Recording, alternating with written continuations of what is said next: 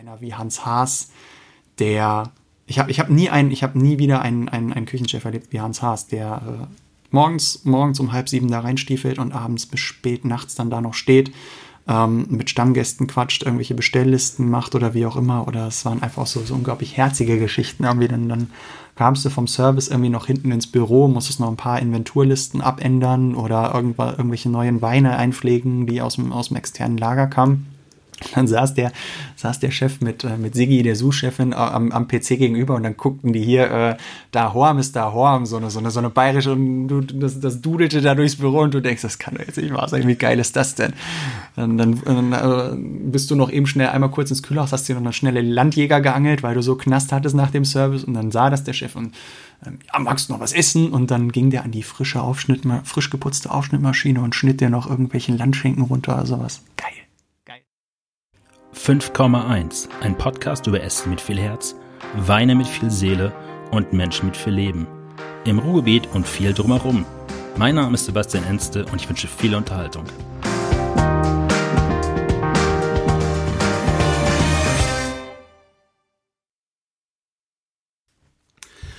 Hallo aus dem Weserbergland, ähm, genauer gesagt aus Rinteln und ich bin im Hotel Stadt Kassel. Und mein heutiger Gast ist Moritz Christian Brandt, der mit seiner Frau Julia und ihren Eltern das Hotel hier betreibt. Hallo Moritz. Hi, herzlich willkommen. Danke, dass ich hier sein darf. Wir sitzen hier, äh, glaube ich, von in einer eurer beiden alten Kegelbahnen haben uns hier gemütlich gemacht. Genau, im historischen Refugium. Bei einer Flasche Celos und äh, einer Flasche Mineralwasser. Die allererste Frage, die ich äh, an dich habe, ist, warum heißt es Hotel Stadt Kassel? Hat äh, ganz simpel einen historischen Hintergrund. Äh, es war früher so, dass es ja noch nicht diese gesamten Bundesländer und, und diese Aufteilung, wie wir es heute kennen, quasi gegeben hat. Und äh, das Rinteln, beziehungsweise hier das Weserbergland, auch unter der Regentschaft des Fürstentums Kassel gestanden haben. Also das quasi wirklich das weit entfernte Kassel, wie wir es alle kennen in Hessen, ähm, hier quasi das Sagen hatte und das Hotel hier selber auch quasi ähm, so eine Art Homebase für die Regierungsverwaltung gewesen ist. Es war früher auch so, dass hier dann quasi die Kutschen durchs Hotel gefahren sind, wo jetzt heute früher unser Restaurant äh, eigentlich drin steht und dort die äh, Verwalter bzw. Beamten ausgestiegen sind, um hier zu residieren bzw. kurz die Lage zu checken, kann man so sagen. Wie oft wird euch diese Frage gestellt? Täglich. also es ist schon wirklich relativ häufig. Natürlich, es kommt auch relativ äh, häufig vor, dass wir Buchungen von Gästen haben, die eigentlich wirklich in Kassel unterkommen wollen. Also die zum Beispiel, das ist, wir haben es jetzt Gott sei Dank äh, lösen können. Früher war unsere Google-Optimierung noch nicht so nicht so sauber und äh, da gab es über uns immer das Stadthotel Kassel und die Leute, die dann entweder bei uns buchen wollten oder in Kassel gebucht haben, es kam immer zu einem einzigen Chaos und äh, die Kollegen in Kassel selber, die kennen uns inzwischen auch relativ gut und von daher, wir spielen uns da immer so gegenseitig die Gäste zu und irgendwie findet doch dann jeder irgendwie sein Zimmer und seine Übernachtung. Aber äh, jetzt inzwischen haben wir es ganz gut gelöst mit äh, neuem Internetauftritt und äh, neuer Google-Optimierung, aber früher war das schon immer ganz witzig.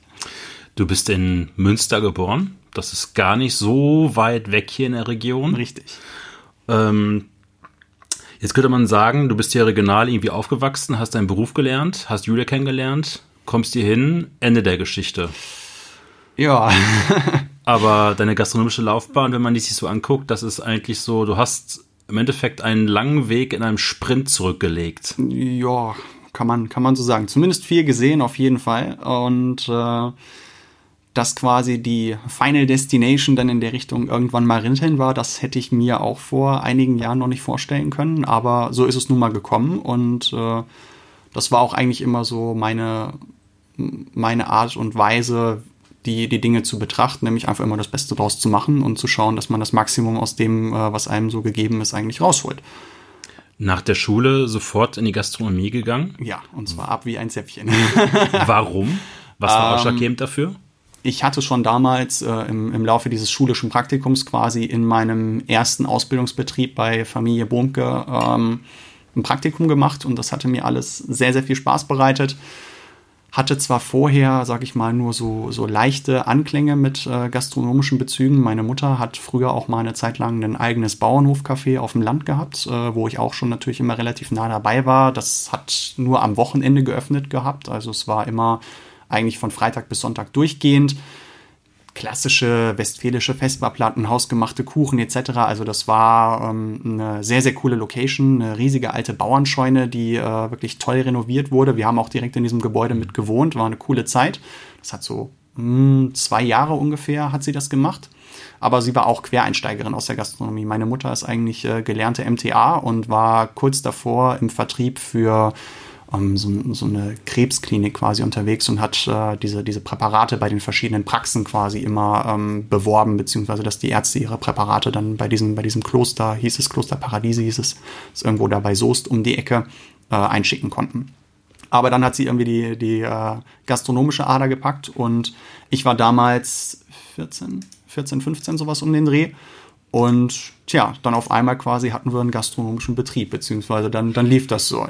Frag mich nicht, wie das, wie das alles entstanden ist. Äh, müsste ich auch eigentlich mal längst meine Mutter mal fragen, welcher Teufel sie da geritten hat. Aber es war eine mega Zeit, allein schon morgens einfach runterzukommen.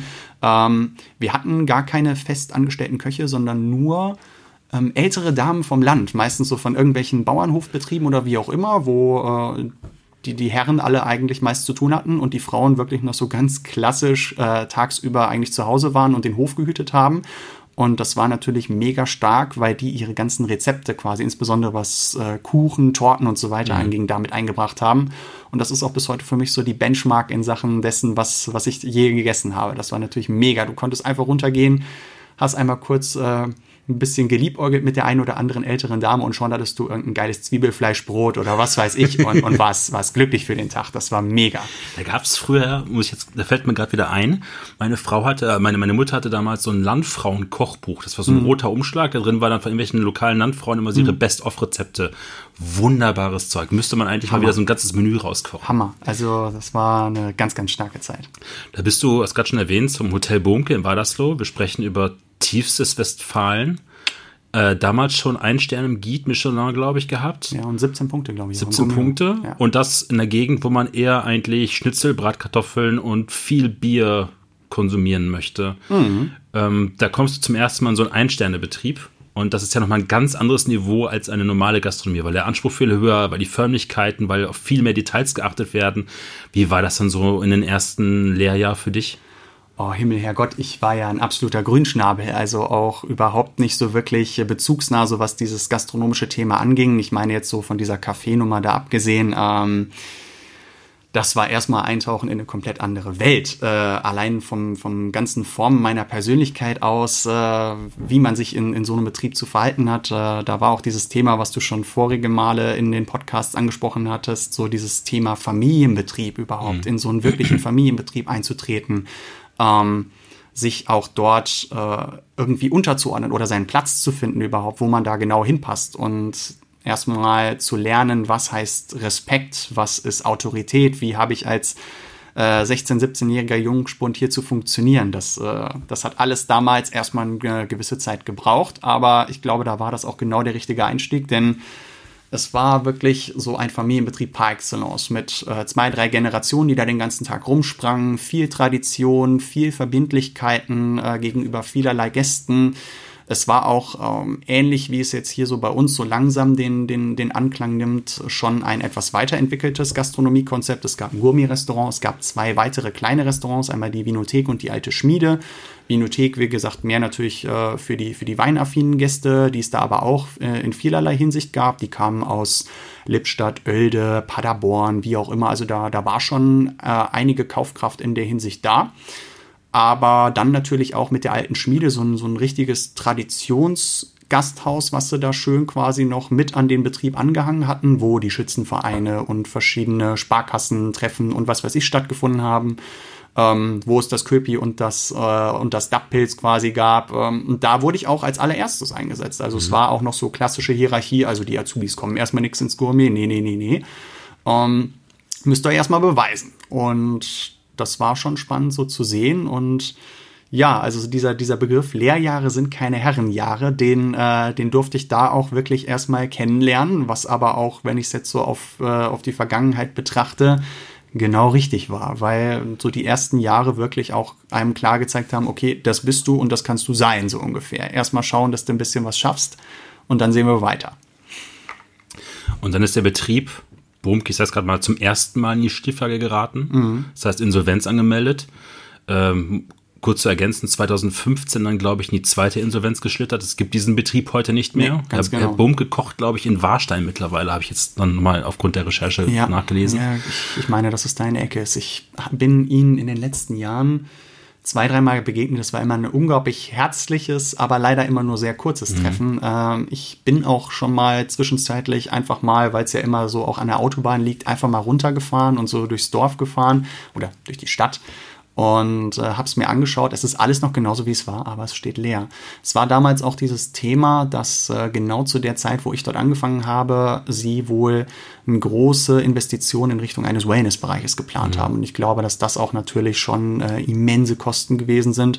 Ich meine, das, das, Hotel war gar nicht mal so groß. Ich, ich habe es jetzt nicht mehr ganz auf dem Schirm, aber es waren sowas um die 20, 30 Zimmer, sowas um den Dreh.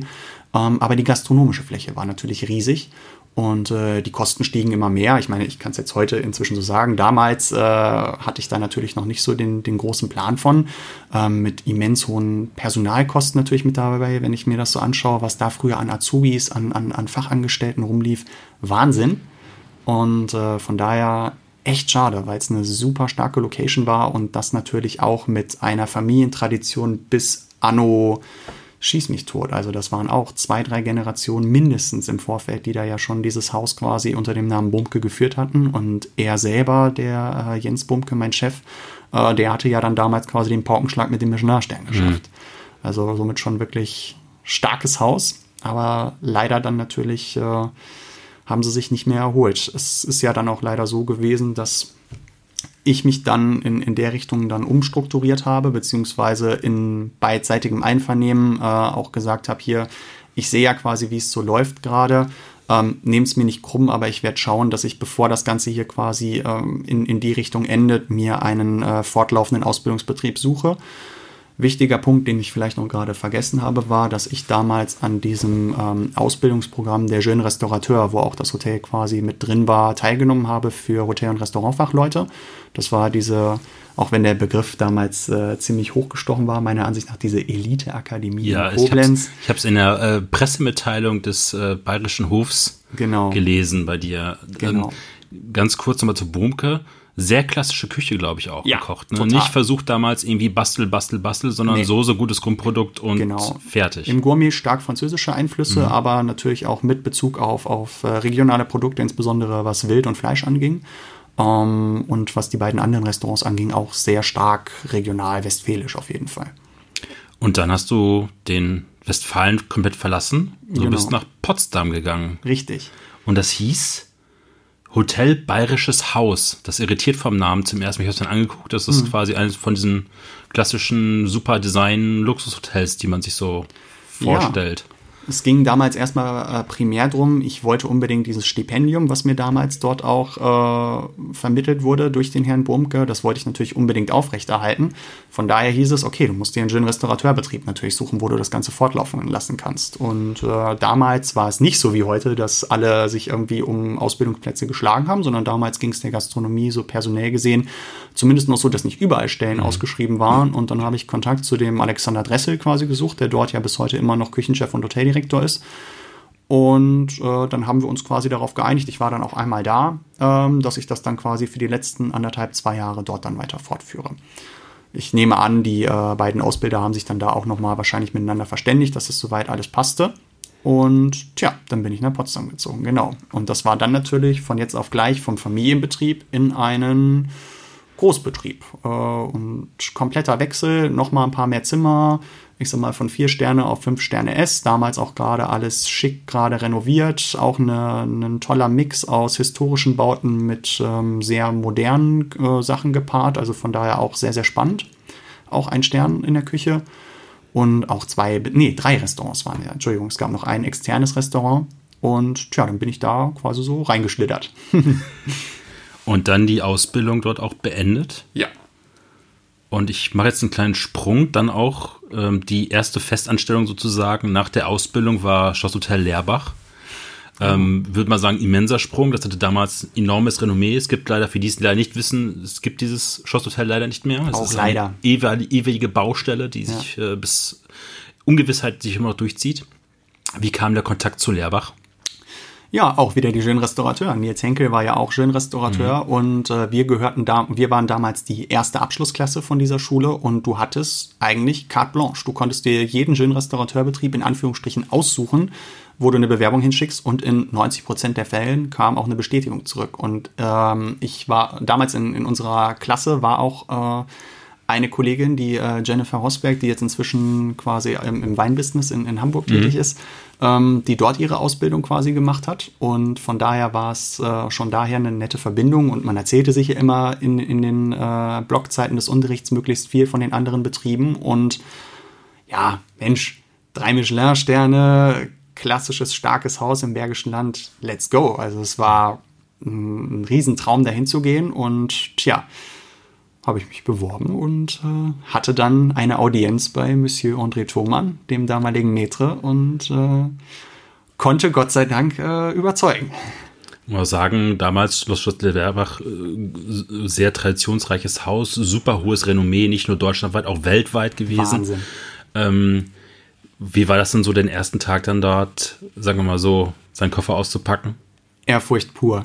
Nur, nur laufende Eliten vor dir. Du hast eigentlich vor jedem, selbst wenn er nur ein Glas poliert, in Anführungsstrichen Respekt. Äh, traust dich erstmal eigentlich nur zwei, drei Sätze zu sagen, aber es war eigentlich komplett, komplett andersrum. Du wurdest da super abgeholt. Also es gibt äh, viele Kollegen auch ähm, jetzt aus dem Team, äh, zu denen ich heute immer noch Kontakt habe und wir alle sagen uns irgendwie so, der, der Team Spirit damals in Leerbach, das war Benchmark. Das war das, was, äh, was alle oder uns alle für weitere folgende Generationen und andere Be Betriebe klar geprägt hat, wie ein Team aufgebaut mhm. zu sein hat, ähm, welche Parameter da laufen müssen, dass sowas funktioniert. Äh, es gab die, die schillernden Leuchtfiguren in Form von natürlich Herrn Henkel, beziehungsweise davor ja damals noch mhm. Herr Müller, der immer noch mal ab und zu ein bisschen, ein bisschen reingestiefelt ist, und natürlich den Maitre, Herrn Thomann, und das waren die Götter, und äh, wenn der Gott sprach, äh, dann war das Gesetz. Und das hat aber auch einfach, die hatten so eine, so eine besondere Aura und da, das, das hat einfach alles beeindruckt und Spaß gemacht und gepusht ohne Ende. Ich meine, damals, hey, äh, Zeiterfassung und so weiter, who fucking cares? Äh, es ging einfach darum, hey, lasst die Gäste glücklich machen, lasst uns hier drei Sterne ähm, Service als auch Küche bieten und das, das war Wahnsinn. Kann man sagen, dass die Station davor, also Bumke und das Bayerische Haus in Potsdam, so die, die, die Grundsachen waren für den Beruf und Lehrbach dann so erst das Fundament für dich gebildet hat, was man mhm. so eigentlich haben muss? Ja, also es, äh, man muss wirklich so dazu sagen, dass wenn ich mir das, äh, ich habe es mir mal vor, vor einem halben Jahr bin ich zufällig auf meine ganzen alten Schulordner und so weiter gestoßen und da ist mir aufgefallen, dass wir insbesondere im weintechnischen Sektor damals in der Schule viele Dossiers aus der Sommelier-Ausbildung schon bekommen haben. Also wir hatten ja einen sehr fundierten, sehr tiefgründigen Unterricht und was das anging, äh, waren wir zumindest, was das Weinthema anging. Ich war sowieso schon immer relativ äh, begeistert von dieser gesamten Geschichte und war immer eigentlich so gerade auf dem Fuß des jeweiligen Sommeliers im, im, äh, im Ausbildungsbetrieb, um irgendwie zu gucken, was ich da so abgreifen konnte. Und äh, von daher, weintechnisch gesehen, war ich, oder generell so, was, was, die, was die grundlegende Fachkompetenz angeht, da war ich schon wirklich gut aufgestellt, äh, wenn ich es jetzt im Nachhinein betrachte. Und der Feinschliff kam ganz klar in Lehrbach. Also bei, bei Wein, weinaffiner Haushalt, also wann beging für dich das Interesse für Wein? Mhm. Zu sagen, ich gehe aus diesem reinen Gastgebertum jetzt auch noch über, mich zu interessieren, nicht nur Gastgeber, sondern auch Sommelier zu werden? Ähm, also so wirklich ein weinaffiner Haushalt war es bei meinen Eltern nicht. Sie haben, sie trinken Wein, sie mögen Wein, aber haben sich nie so wirklich stark mit der Materie mhm. eigentlich befasst. Äh, freuen sich heute natürlich, dass der Sohnemann immer mal wieder eine nette Flasche auf den Tisch stellt. Ähm, und äh, freuen sich auch, wenn ich ihnen da irgendwie was Nettes besorgen kann. Aber natürlich klar, es ist jetzt, es ist für sie ein nettes Thema, aber nicht äh, überlebenswichtig wie für mich. nee. Also der, der erste Zündpunkt war eigentlich damals bei Bumke, als ich über mir einen Azubi hatte im, im dritten Lehrjahr. Und das war so ein bisschen quasi der, der Weinguru dort im Haus. Also natürlich neben der Chefin mhm. äh, und dem Chef, die dort klar die Weinkarte geschrieben haben, die Einkäufe getätigt haben. Aber der hatte sich über seine drei Lehrjahre da so krass reingefuchst und viel gelesen, viel gemacht und hatte somit natürlich auch das Vertrauen von der Familie gewonnen. Somit abends auch da natürlich den Weinservice zu machen, Empfehlungen zu geben den, äh, den Keller zu bewirtschaften etc. Und ich dachte, boah, was bist denn du für ein geiler Typ? Alter. Äh, das Wissen hat mich beeindruckt, die Vielfältigkeit des Thema Weins, der drückte mir irgendwann mal einfach bei einer Inventur irgendwas in die Hand. Hier, probier das mal, was ist das? Ja, keine Ahnung. Ja, das ist äh, Grenache war es, glaube ich, damals ja, das ist ja Wahnsinn und wo kommt das denn her? Ja, das kann da und daher kommen und das schmeckt deswegen so und so und das ist der und der Winzer und deswegen finde ich das toll. Allein die Argumentationsweise, mhm. die Tiefgründigkeit und die Begeisterung dahinter hatte ich direkt Feuer gefangen. Also das war wirklich, wirklich ein klasse Thema. Natürlich, klar, damals in der Ausbildungszeit konntest du nicht auf einmal sagen, hey, ich mache jetzt übrigens hier einen Wein, sondern du hattest deine Verpflichtungen, du hattest deine, deine Stationen und deine, deine ähm, Verantwortungsbereiche, die du zu erledigen hattest, aber immer dann, wenn mal gerade eine Möglichkeit da war, war ich relativ schnell im Weinkeller, wenn es irgendwie ging. Klar. Also hat schon Spaß gemacht. Und das ist bis heute so. Ich glaube, bei Nils Henkel damals Sommelier muss Thomas Sommer gewesen sein. Yep. Und äh, Peter Müller als sein Kommissommelier, beziehungsweise später dann Other Way Around war das dann nochmal so ein anderer, also nochmal so, so eine weitere Fortbildung dazu zu gucken? Weil Thomas Sommer war ja damals schon so eine Koryphäe in seinem, in seinem Beruf. Mhm. Ja, man, man muss wirklich sagen, also natürlich als allererstes sich überhaupt mal erst mit der ganzen Tiefgründigkeit des Menüs und so weiter zu befassen Warenkunde, äh, Produktkenntnis, alles zu lernen. Dann gab es ja immer auch noch den Mittagsservice mit dem legendären Amüs-Busch-Menü, was ja quasi in mhm. Anführungsstrichen täglich wechselte, ähm, wo du dir jeden Mittag da die, die, neuen, die neuen Komponenten reinprügeln musstest und so weiter. Äh, ich habe ja ganz normal als Kommi angefangen, mhm. war dann aber auch nach, ähm, glaube ich, einem Dreivierteljahr, ja, sowas um den Dreh Chefdauer. Also es ging, ging relativ fix, Gott sei Dank, weiter und äh, dann natürlich erstmal die Station zu führen, die Weinbegleitungen zu machen etc. Das war, äh, war schon Aufgabe genug, weil es jeden Tag eine neue Herausforderung war und Gott sei Dank damals, sage ich mal, zumindest in der Anfangszeit auch noch wirklich ein relativ äh, konsequenter Gästeflow damals lief. Das nahm ja dann auch leider aufgrund des Wechsels auch, diesem kompletten Stilwechsel von Dieter Müller zu Nils Henkel, wo dann natürlich auch erstmal einige Gäste gesagt haben, hm, nee, das ist jetzt nicht mehr so ganz unsers, ähm, aber auch neue Gäste mhm. quasi dazu kamen, ähm, war es immer relativ äh, so, so ein Up and Down quasi von der Auslastung. Wochenende hat immer gekracht, aber unter der Woche natürlich, naja, war es manchmal auch ein bisschen weniger, wie das halt leider damals so war. Und tja, natürlich, äh, es gab noch das, das klassische Meeting vor jedem Service, wo wie, wie beim Militär einmal Monsieur Thoman die Reihen abging, guckte, Schuhe, Krawatte, Frack, wie auch immer, ob alles gesessen hat, ähm, äh, diverse Fragen gestellt hatte. Das konnte irgendein französischer Rummichkäse sein, wo der herkommt und äh, wo der gerade im Menü mit drin ist. Dann mal wieder auf, das ist übrigens der zweite Wein in der Weinbegleitung.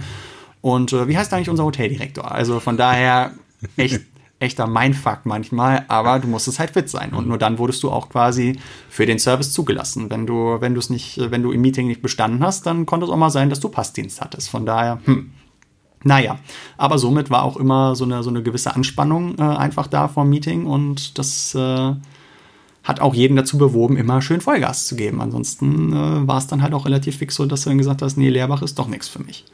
Von daher starke, starke Sache. Das, das gibt es heute einfach gar nicht mehr. Das habe ich nie wieder so in der Richtung quasi erlebt äh, und begeistert mich nach wie vor bis heute. Da habe ich so viele geile Erinnerungen dran, wie man da äh, abends oder auch mittags mal schnell gestanden hat, wie irgendwelche Witze gemacht wurden oder was weiß ich. Es war traumhaft. Und natürlich äh, mit den Moderationen von Thomas Sommer und Peter Müller, was die Weine anging, immer legendär. Äh, die waren schon damals ein, ein, sehr, sehr stark eingespieltes Team und äh, wenn du begeistert warst und wenn du deinen Job gut gemacht hast, dann haben sie dir auch gezeigt, was, was sich so ein bisschen dahinter befand. Mhm. Und äh, das war dann quasi auch so von Seiten der Sommeliers, die schon auch im Team selber natürlich nochmal ein Kreis für sich waren. So eine gewisse Adelung, wenn sie dich dann doch mal auch als Chefdauer quasi deine Weinbegleitung so ein bisschen selber haben einschenken lassen, beziehungsweise mal ein bisschen was selber dazu haben erzählen lassen. Weil natürlich der Anspruch, der musste gehalten werden. Da, ich meine, Dolase und wie sie alle hießen, die gingen da ein und aus. Und jeden Mittag war immer irgendwer Neues da, auch viele Kollegen, äh, bei denen du natürlich äh, 150 Prozent Leistung abrufen musstest. Und von daher war es schon immer wichtig, einfach den, den, den Flow zu halten, ganz klar. Glaubst du, dass so eine Art von, von sagen wir mal, nennen wir es mal Grand Hotel, mhm. mit, mit so einem Restaurant, mit so einem Service, der so penibel ist, dass das jetzt auch, ich meine, es ist gar nicht mehr so lange her, ich meine, wir sprechen über sieben oder acht Jahre, dass das auch ein bisschen weiter ausgestorben ist, als es damals schon war? Leider ja, ich glaube schon. Äh, dieses Thema Grand Hotel in der Richtung, ach Gott, wo findest du das noch? Es gibt noch ein paar letzte Bastionen in mhm. Zentraleuropa. Mhm. Aber da musst du inzwischen schon wirklich ein bisschen fahren und dann siehst du auch jedes Mal, auch dort wird an jeder kleinsten Stelle, wo eingespart werden kann, werden die Kosten reduziert. Das siehst du natürlich insbesondere beim Personal, was aber auch vollkommen legitim ist, keine Frage. Aber natürlich auch durch, finde ich, Präsenz von, von, von, von Menschen oder von, von Personal in, in einem Hotelgebäude, das, das vermittelt ja auch direkt eine gewisse Wärme, eine gewisse Persönlichkeit. Und wenn du halt inzwischen in so eine große Hotellobby kommst und siehst am anderen Ende vielleicht zwei, zwei Mannequin an der Rezeption und vielleicht einen hinter der Bar, dann war es das. Und wenn ich es mir so vorstelle, dass man früher in, in jetzt zum Beispiel in Leerbach äh, ins Atrium reingekommen ist, mhm. vorne vom Haupteingang, dann saß Robin Malloy-Goldsby am Flügel und hat am Wochenende äh, da ein bisschen rumgeklimpert, was allein schon fantastisch war mindestens zwei, drei Mitarbeiter an der Bar, drei an der Rezeption, plus nochmal zwei Mitarbeiter, die von anderen Restaurants da durch die Lobby getingelt sind. Ähm, da war Leben, allein schon aufgrund des Personals. Und da hast du dich auch direkt natürlich ein bisschen wohler gefühlt. Was, was hat ein bisschen Atmosphäre einfach gemacht. Und jetzt heute ähm, diesen, diese, diese Kunst des, des Sterilen irgendwie, äh, dass man das irgendwie so ein bisschen versucht zu reduzieren, das, das gelingt halt leider nicht mehr so wirklich. Weil einfach natürlich an allen Ecken und Enden das Personal fehlt, beziehungsweise die, die Leute dafür nicht mehr eingesetzt werden. Vollkommen verständlich. Aber das ja, extrahiert so ein bisschen die Seele, finde ich, von, von, von so einem Hotel. Ist eine eigenständige Meinung, klar. Aber ist so meine Ansicht. Du warst drei Jahre in Leerbach und dann hast du den Dieter Müller gemacht. Dann hast du den Dieter Müller gemacht. Du bist genau. ihm nämlich gefolgt auf die Emmers Europa, genau. ins Restaurant Dieter Müller. Warum? Um, ähm, damals, als ich in Leerbach angefangen habe, gab es dort den stellvertretenden Restaurantleiter Kai Schmidt, auch ein äh, legendärer Typ, der dort Ewigkeiten gewesen ist. Und äh, Kai kannte Gott und die Welt und Kai war eigentlich genauso Urgestein in dem Restaurant wie, äh, wie Familie Müller eigentlich selbst. Und der ist damals, als dieses Restaurant auf dem Schiff äh, entwickelt wurde oder als dieses Konzept entwickelt wurde, ist er als Restaurantleiter dort quasi eingesetzt worden, um den, den Spirit Dieter Müller auch an Bord weiter fortzuführen. Aber ich kannte ihn schon damals vom Probearbeiten und auch noch so von ein paar Tagen quasi äh, in der Lehrbachzeit, beziehungsweise wenn er dann immer an Land war, ähm, ist er immer gerne vorbeigekommen. Und der, die Idee war schon immer da. Und natürlich hat er einen auch mal so ein bisschen natürlich äh, erzählt oder auch, man möchte sagen, bequatscht quasi, hey, hast du nicht Bock so ungefähr? Und wir brauchen Leute wie euch quasi, habt da nicht Lust? Ja, nee, ähm, besser jetzt noch nicht. Ich meine, es entwickelte sich gerade alles ziemlich gut in Lehrbach und äh, ich, ich konnte da mir eine gute Position erarbeiten und es machte Spaß und der, der, der Team Spirit hat einfach gestimmt und warum sollte ich das alles aufgeben? Habe ich gesagt, hm, jetzt noch nicht. Und dann irgendwann, quasi nach einer gewissen Zeit, merkte ich dann aber, okay, gut, hm, so, jetzt so langsam könntest du doch nochmal wieder eine neue Destination an, anstreben. Natürlich, man muss auch so dazu sagen, hey, äh, ist ja ein offenes Geheimnis, reich bin ich in Lehrbach nicht geworden und von daher, ähm, es war auch klar damals so, hey, mit Fahrten zur Arbeit beziehungsweise Fortbildung, ähm, Arbeitskleidung etc. Das hast du ja auch mit deinem, mit deinem kargen Gehalt alles selber finanziert und von daher brauchtest du auch mal irgendwas jetzt, sage ich mal, mit äh, Anfang 20, Mitte 20, um erstmal so, so eine gewisse Basis zu schaffen. Und ja, Schiff klang da natürlich ganz nett, ne? So über Zypern einen Arbeitsvertrag bekommen und äh, quasi über die Cayman-Inseln sein, sein Konto abwickeln, bla bla. Und äh, von daher, ja, äh, habe ich dann natürlich Kontakt zu Sea-Chefs in der Schweiz aufgenommen, ähm, beziehungsweise wurde da so ein bisschen hinvermittelt und habe gesagt, hier, MS Europa, hätte ich Bock drauf und so. Und dann gab es diese Recruiting Days in Hannover, äh, in Hamburg äh, damals noch. Inzwischen sind sie ja in Berlin und München auch mit dabei. Und ja, dann ist man da einmal hin. Da gab es ein ein Einstellungstest. Also, naja, da dachte ich am Anfang so, okay, gut, äh, dann schaust du dir das mal an. Der, der Test, ja, also das war simple Basisfragen aus der Gastronomie, aber ähm, dann gab es auch noch einen zweiten Test auf Englisch, da wurde es dann schon ein bisschen happiger, äh, insbesondere was so diese, diese Bordkommunikation und so weiter anging. Und dann setztest du dich noch mit, äh, mit so einem Recruiter dahin, der hat dich ein paar Sachen gefragt, möchten Sie aufs Schiff? Ja, wirklich, ja, sehr gut. ähm, und ja, dann äh, bist du wieder abgedackelt, hattest dann quasi schon deine Confirmation und dann ging es eigentlich wirklich erst so an, an die Vorbereitung. Dann musstest du so einen Seefahrerschein machen musstest, ein Bordbuch über die Bahamas beantragen und also Gedöns. Also es war erstmal schon nochmal zwei Monate quasi Vorbereitungszeit, Gelbfieberimpfung und all, mhm. all, so, all so ein Krams, was dann auf einen zukam. Äh, in der Zeit konnte man sein Hausrad auflösen und so weiter, das Auto einmotten, sodass man auch wirklich nichts mehr hatte, als nur noch einen, äh, einen kleinen Seesack so ungefähr. Und ja, dann bin ich in Kiel aufgestiegen irgendwann und dann ging es rund. Das heißt, abends arbeiten, morgens schlafen und dann den Rest des Tages die Welt sehen? Äh, morgens arbeiten, mittags arbeiten, arbeits, abends arbeiten und äh, zwischendurch mal ausruhen. Und nichts mit Welt sehen? Hm, doch, schon natürlich auch mit Welt sehen, aber äh, nicht so, wie, wie das so romantisch gedacht wird. Also mhm. in, der, in der Freizeit. Nicht, nicht das Traumschiff-Gedanke, äh, den die meisten von nein, uns wahrscheinlich im Kopf haben. Nein, also ich bin damals aufgestiegen und das gilt nach wie vor heute als auch immer noch so, ähm, außer du bist wirklich in den hohen Management-Positionen. Du steigst am Anfang erstmal ein und läufst den ganz normalen Flow mit, um erstmal überhaupt das Konstrukt Schiff kennenzulernen, was auch am Anfang dachte ich so, hey Mann, ich war Chefdraw in einem Drei-Sterne-Restaurant, wie könnt ihr so ungefähr? Gerade in dem Alter hat man ganz viel Hochmut meistens in, dem, in dem Alter bist du ja auch unglaublich von dir selbst überzeugt und denkst, hey Mann, jetzt komme ich, also zieht mal den Anker. Nee, äh, und ich bin am ersten Abend so auf die Fresse geflogen. Oh Gott, äh, was da abging, ich dachte, oh, ich habe ich hab mich so, ich habe mich so. Wie, wie, weit unterscheidet sich der, der Dreisterner vom, vom Klientel, von Personen zu dem Abend in einem Restaurant mm. auf einem Kreuzfahrtschiff?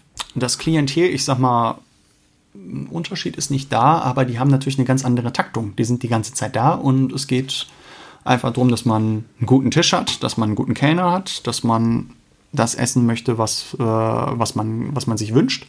Und das war auch so eines der Credos, was du als erstes bei, äh, bei Harper-Lloyd eingeimpft bekommen hast. Es gibt kein Nein. Und äh, es gibt keine, es gibt keine Hotelzimmer, wir haben nur Suiten auf der MS Europa. Das waren alles solche, alles solche, solche Sachen, die, die hast du erstmal geimpft bekommen. Ne? Wir sind ein 5-Sterne-Plus-Schiff, von daher, es wird jedem Gast jeder Wunsch erfüllt. Und das habe ich auch äh, bis zu meinem letzten Tag an Bord nie anders erlebt. Also von daher, es wurde alles möglich gemacht. Tja, und dann stieg ich da in Kiel ein. Wir hatten noch dann so eine, so eine Ostseereise da quasi. Und erster Abend im Restaurant, im Europa-Restaurant mit 15, 16 Stationen, mit jeweils immer einem Kellner, einem Chefrestaurant und einer Weindüse oder einem, ja, einem, einem Porteur quasi. Und oh Gott, ich, äh, ich habe mich, hab mich so zurück nach Bergisch Gladbach gesehen an dem Abend, weil du der, die Taktung die Geschwindigkeit und die, die, die Kommunikationsreichweite, über wie viele, über wie viele Ecken die da gingen, das war, das war Reizüberflutung. Ach ja, abends in Leerbach so schön deine, deine fünf, sechs Tische und dann nehmen die Gäste das große Menü und die das kleine Menü und dann immer schön, hey, wir sind hier nicht auf der Jagd, wir schicken schön langsam und es ist alles ganz entspannt und dann bitte erst der Wein und dann den Gang abrufen und so weiter. Von wegen ja, hier, 19.30 Uhr ist Show in der Europa Lounge. Ja, hier, du musst da jetzt die vier Gänge durchballern, aber Kantappa, Kantappa. Und ich stand dann daher erstmal als, als Porteur und dann wirst du von deinem Chefrestaurant quasi eine Etage runtergeschickt, musst auf diesen Rolltreppen da runter und dann stand ich da mit meinem Tablett und ja, ähm, ach, ich nehme mal so drei Teller mit, von wegen acht. Wie machst du das? Ja, du stapelst sie übereinander. Kennst du das nicht? Nein, kenne ich nicht. Die anderen Kommis, die dann da schon ein bisschen länger waren, die halfen dann einem natürlich, hey, komm, du musst das so und so und so machen. Und dann ohne irgendwelche akrobatischen Skills versuch mal irgendwie so acht Hauptgänge über zwei Etagen nach oben zu bringen. Ich bin gestorben. Also es war, es war echt der Wahnsinn. Ich habe Blut und Wasser geschwitzt und dachte, oh Gott, wo bist du denn hier gelandet? Was, wie, wie, wie willst du das bitte durchstehen? Bin dann auch am ersten Abend erstmal schön auf der Rolltreppe auf die Nase geflogen, habe mir das Knie aufgeschlagen. Das durfte dann erstmal zugetackert werden. Das, das war auch ganz, äh, ganz unprätentiös. Ich, ich legte mich da voll auf die Nase. Ähm, die stoppten die Rolltreppe. In dem Moment gab der Metro oben schon einem anderen Porteur Bescheid, dass der die acht Hauptgänge, die ich da gerade versemmelt hatte, schnell wiederholte. Ich wurde äh, von der Rolltreppe genommen, es wurde einmal abgefickt und dann lief die Rolltreppe wieder. es, es, es, war zum Schießen. Mich brachte dann irgendeine Assistant-Metre dann quasi schnell zur, zur Krankenschwester ja, hier nimmst du eine Ibuprofen 5 Millionen oder 5000, wie auch immer. Und äh, dann wurde das da einmal schnell zugetackert. Und dann, ja, wurde ich ins Backoffice gestellt und habe Gläser poliert, so ungefähr. Und dann ging es halt weiter. Äh, das Knie ist dann ein bisschen blöd angeschwollen und ah, die ersten zwei, drei Tage sah es dann aus, als müsste ich wieder vom Bord. Aber ich habe gesagt, nee, auf gar keinen Fall, das will ich nicht, weil ich meine, hast gerade erstmal richtig schön mies performt und dann, dann willst du noch den Abgang machen. Nee, nee, nee, das geht nicht. Ähm, dann fand ich mich dann auch irgendwann so ein bisschen und äh, konnte dann so mir da mein, mein, mein Umfeld so erarbeiten, beziehungsweise habe dann dort so meinen Platz, wie es schon damals eigentlich quasi war, gefunden. Tja, und dann war das meine neue Heimat so ungefähr. Dann kam irgendwann auch nach einer gewissen Zeit der Chef de Rang und äh, gab es auch immer so die abendlichen Meetings, hattest deine Gäste, deine Stationen, aber es war nicht so mit, mit viel Landgang oder sowas, sondern wirklich immer nur morgens Frühstück, Mittagsservice und dann abends. Wenn du natürlich irgendwelche ähm, passenden Liegezeiten hattest, konntest du dann nachmittags in deiner Pause quasi schnell von Bord oder auch große Kühe zwischen dem Frühstücks- und dem Mittagsservice. Anderthalb Stunden, ja, so eben mal schnell irgendein Taxi an der Pier genommen und dann zack irgendwo hingefahren, um wenigstens schnell mal irgendwie rauszukommen oder sowas. Also das gab es schon. Ähm, gute Leistungen wurden allerdings auch belohnt. Dann gab es ab und zu mal, wenn viele Gäste auf Ausflügen über den Mittagsservice war, wo dann quasi wenig Belegung an Bord gewesen ist, gab es äh, Lunch auf. Das hieß, dass du dann fünf, sechs Stunden frei hattest und dann quasi nach dem Frühstücksservice direkt abhauen konntest und dann bis zum späten Nachmittag, Abend quasi äh, die jeweilige Destination erkunden konntest, was natürlich bombastisch gewesen ist. Hast du dort Julia auch kennengelernt? Ich habe gelesen, sie war auch auf der MS Europa. Ja, genau. Also ich habe zwei Verträge an neun Monaten gefahren mhm. äh, und Julia ebenfalls zwei Verträge, aber in meinem ersten Vertrag quasi, da war sie noch nicht an Bord. Ähm, und als ich dann quasi als äh, Assistant Sommelier in meinem zweiten Vertrag zurückgekommen bin, ist, war sie dann quasi auch schon gerade ein paar Wochen da. Assistant Sommelier heißt, du hast, äh, gibt es ja, glaube ich, WCT, was ist, drei? Um Assistant Sommelier zu werden? Oder zwei? Nee, damals war es doch, gab es doch diese Zusatzausbildung irgendwie, glaube ich, ne, um Assistant Sommelier zu werden. Genau, wobei das jetzt in der Hinsicht äh, die Bezeichnung der Stelle an Bord gewesen mhm. ist, quasi. Das war quasi der Stellvertreter des, des Chefsommeliers an Bord, der auch exklusiv abends quasi nur fürs Restaurant Dieter Müller quasi für den Weinservice zuständig war, weil es war schon so, es gab ja mehrere Restaurants an Bord, also im, im, im Dieter Müller, da, da gingen schon die, die besseren Tropfen, sage ich mal so, über den Tisch, ganz klar. Und äh, da musstest du natürlich auch schon eine, eine, gewisse Kernkompetenz einfach mitbringen, um dort den, den Gästen die Weine zu empfehlen, beziehungsweise hattest natürlich auch noch Zugriff auf ein paar andere Sachen. Ähm, dort gab es ja auch eine, eine passende Weinbegleitung zu den Menüs etc., was es im, im Hauptrestaurant ähm, nicht so ganz gegeben mhm. hat.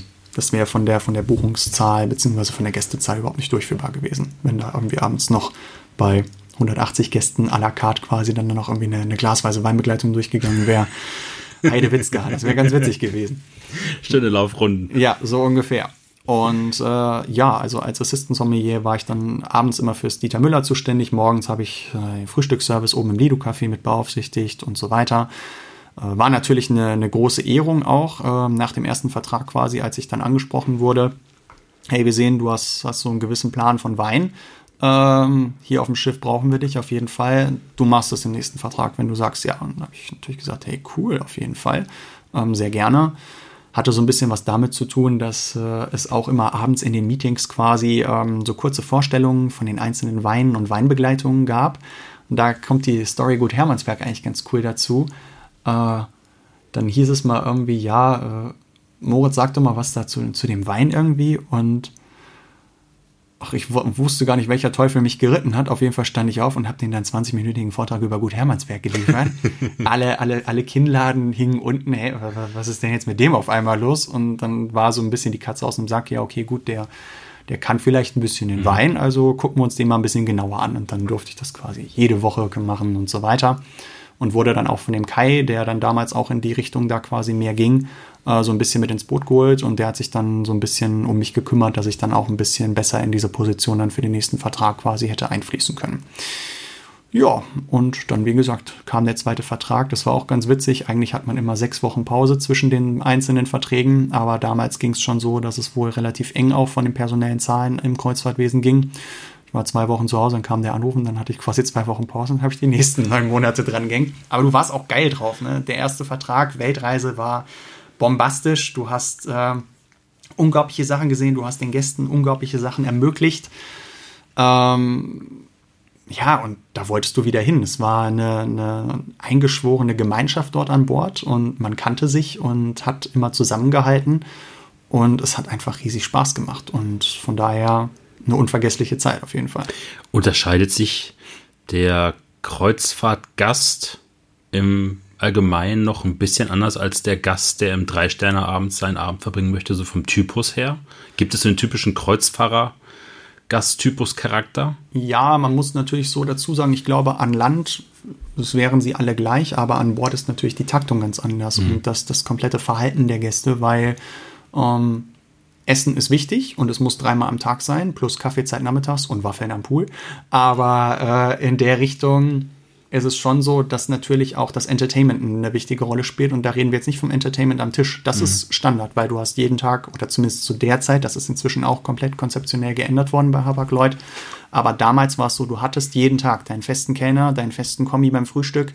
Ähm, das war, für einige wurdest du wie, wie so eine Art Familienmitglied so ungefähr. Und dann musstest du dir morgens erstmal den Schnack anhören, was der Sohnemann gerade an Land schon wieder gemacht hat und dass der schon wieder eine neue Freundin hat, bla bla bla. Also du, du lerntest ja auch die Gäste ganz anders kennen, weil die waren neun, neun Monate, zwölf Monate teils am Stück da, wenn die so eine dicke Weltreise gebucht hatten. Und ja, von daher ähm, war es wichtig, dass die Gäste genau dann, wenn sie gesagt haben, jetzt, dann sollten sie ihren Wunsch bekommen. Es musste alles à point immer auf terminliche Zeit auf jeden Fall abgeliefert werden. Das war wichtig. Und ansonsten, dass du natürlich die Sonderwünsche und äh, besonderen Verhaltensweisen der Gäste natürlich immer gut lesen konntest. Da gab es auch immer quasi hinten im Backoffice auf, auf, auf jedem Deck ähm, so, ein riesige, so eine riesige Magnettafel mit, was weiß ich, 20, 30 Dossiers von irgendwelchen ähm, Special Guests, die hier jeden Morgen, was weiß ich, es gab einen Gast, der bekam jeden Morgen einen 300 Gramm Rinderfiletsteak mit Soße ist fertig. Das musste halt einfach so sein und das jeden Morgen. Gab auch ein ähm, paar, paar spezielle Typen, was weiß ich, Klaus-Michael Kühne musste immer, keine Ahnung, fünf, fünf verschiedene Zeitungen auf den Tisch bekommen und immer frisch gepresster O-Saft, was weiß ich. Also, Wobei das doch fast noch harmlos ist, ne? Das, also das, war, noch, das war noch harmlos, ganz genau. Das war noch harmlos. Und äh, von daher, da war, da war der zeitliche Rahmen einfach wichtig. Mhm. Du musstest, du musstest fix sein, wenn sie, wenn sie keine Zeit hatten oder wenn sie schnell weg wollten und aber dann auch manchmal einen ganzen Abend füllen, wenn sie nichts mehr voll hatten. Da musstest du einfach so die, den Mittelweg finden. Aber mit einer Zeit hast du auch gelernt, das Klavier zu spielen und von daher dann, dann funktionierte das auch. Dann hast du einfach mal schnell in der Küche noch irgendwie ein paar Sondergänge abgerufen oder ich habe heute Abend die und die Gäste und wir machen mal das und das am Tisch. Das war schon cool. Du konntest ähm, als, als klassischer Stationskellner oder Chefterrand ähm, wirklich in so eine Rolle des Gastgebers auch mhm. schlüpfen und ähm, deine Gäste immer wieder neu überraschen und begeistern. Und es war alles möglich. Ja, also es war ja alles quasi in Anführungsstrichen all-inclusive, also zumindest was die Basis anging. Natürlich klar, Weine und Getränke und so weiter, das wurde alles separat natürlich immer von den Gästen beglichen. Aber hey Mann, äh, es gab keine Limits. Also es war unglaublich, was, was da für, für Partys für die Gäste organisiert wurden. Wenn du auf den Seychellen warst, ach, die Insel da hinten ist nett, komm, schmeiß den Anker, wir fahren mit den Zodiacs raus und bauen Barbecue auf, so ungefähr. Ja, Wahnsinn. Tristan da Cunha, eine, eine der einsamsten Inseln der Welt, gibt es die geilsten Langusten ever, ja, mit den Zodiacs rausgefahren. Machen gerade mal kurz einen kurzen Einwand. Ja. Bis gleich. Was kann ich für dich tun? Klassischer Einwand, der im Familienbetrieb gibt es immer was zu tun. Wir machen jetzt aber direkt weiter. Genau. Langusten, ja, richtig. Seychellen. Ja, genau. Also da war ich gerade, also wo du auf, auf Tristan da Cunha quasi warst, was ja genau auf der Mitte quasi zwischen ähm, Südamerika bzw. Afrika so auf der Ecke liegt. Und äh, da wurden mannsgroße Langusten rausgeholt, also in Anführungsstrichen natürlich, ich will jetzt nicht übertreiben, aber die kleinen Filipinos, die so 1,50, 1,60 groß sind, die genial mit den Zodiacs umgehen konnten, die sind dann zu den Fischern da raus und die haben dann ihre Reusen mal eben kurz hochgeholt. Und dann gab es für die Gäste da bei Tiefnebel äh, Barbecue draußen mit, mit äh, Langusten, wie ich sie nie wieder gesehen habe. Unglaublich. Aber das sind halt so die Events gewesen, die, die haben geprägt. Ja, also das sind Erinnerungen, die bleiben für immer. Hat das auch deinen, sag mal, Servicegedanken noch mal ein bisschen verändert, dass alles irgendwie machbar ist, wenn man, wenn der, wenn der Gast es wünscht? Ja. Muss man alles machbar machen? Man muss es natürlich nicht, äh, ich sag mal, wenn es sich in dem finanziellen Rahmen da abspielt, dann ist da natürlich auch eine etwas andere Erwartungshaltung. Ich meine, wer eine Viertelmillion Euro für so eine, für so eine Weltreise hinlegt, äh, da denke ich mal, ist auch eine gewisse Erwartungshaltung dabei. Ähm, aber ja, also die, die Wertigkeit oder was du, was du alles machen kannst oder was du dann auch für Emotionen in den Gästen lostrittst, etc., das, das hat sich da auf jeden Fall natürlich klar abgespiegelt und auch gezeigt, okay, hey, ähm, da geht noch was so ungefähr. Oder du kannst immer noch mal ein Quäntchen mehr machen. Und äh, war auch spannend zu sehen, was sich manche, manche Gäste, äh, nicht manche Gäste, manche, manche Kollegen für Sachen haben einfallen lassen, einfach nur um die Leute zu begeistern. Das war total witzig. Einfach, äh, da wurde jeder kreativ gefragt und äh, somit ist eine Vielzahl von, von individuellen Stationen auch entstanden. Und das, es gab dann wirklich auch die Gäste, die an Bord gekommen sind, zum Check-in haben gesagt, ich will in der Station von dem sitzen, ich will in der Station von ihr sitzen und zack, zack, zack. Also da gab es schon wirklich so einen, so, einen, so, einen, so einen festen Claim, den jeder sich quasi da erarbeitet hatte und dann wollten die Gäste auch immer wieder quasi zurück. Das äh, habe ich so später nicht mehr erlebt, aber äh, war natürlich wahnsinnig spannend. Und dann ging es wieder ans Festland. Genau. Ruf, äh, der große Ruf aus München. Ja. Tantris. Wie kam es dazu? Tja, äh, ich war dann äh, im, im, zweiten Vertrag Sommelier und an Bord und dann natürlich beim großen Gala-Dinner hast du immer die Verantwortung des Captain's Table, wo dann der Kapitän quasi mit einigen ausgewählten Gästen dann zu Abend speist. Tja, und wer saß da? Familie Eichbauer. Senior oder Junior? Beide. Ah, okay. Beide Generationen waren auf großer Fahrt. Die Eichbauers, insbesondere die Senioren, sind äh, immer noch begeisterte Kreuzfahrer. Mhm. Und dann saßen die da und äh, man merkt schon direkt, okay, gut, äh, die haben einen verdammten Plan von Wein. Da wurde direkt hier High-End bestellt, so ungefähr, weil natürlich, hey, an Bord, ich hätte auch nur High-End bestellt, weil es war ja entbunden von sämtlichen Steuern und so weiter. Also von daher ko konntest du es dir schon gut gehen lassen, da, keine Frage.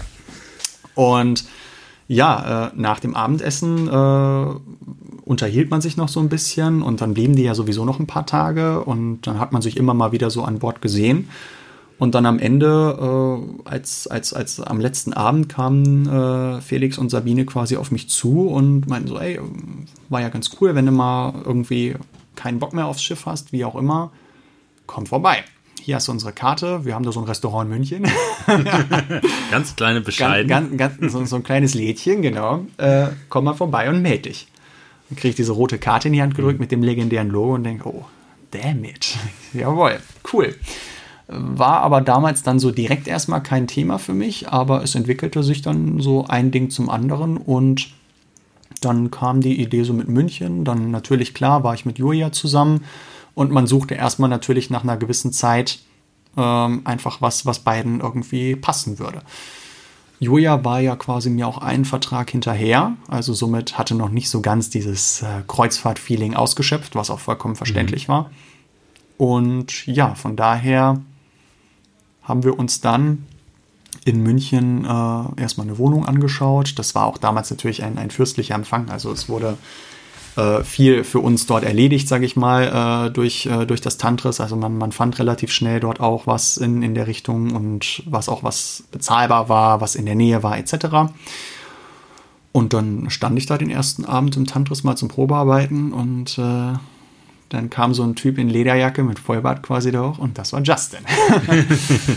ja, und ähm, haben uns kennengelernt. Der erklärte mir dann in, in, in seiner einzigartigen Art und Weise, wie das Tantris so läuft. Dann sprach ich noch mit dem Christian Pachel damals, der dort Restaurantleiter war, der mir dann quasi nochmal auf seine Weise erzählt hat, wie das quasi läuft.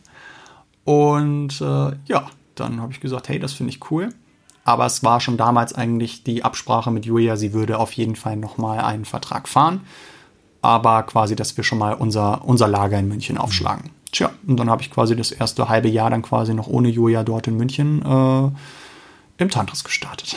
Also kurz zu sagen, die es nicht kennen, das Tantris ist vielleicht der Ursprung der deutschen Hochküche. Ich glaube, das ist eines der ersten Restaurants, die wirklich geplant, Bestimmt. konzipiert worden sind, um ja. Deutschland nach vorne zu bringen. Auf jeden Fall diese Woche, also letzte Woche Mittwoch, große Pressekonferenz. Genau.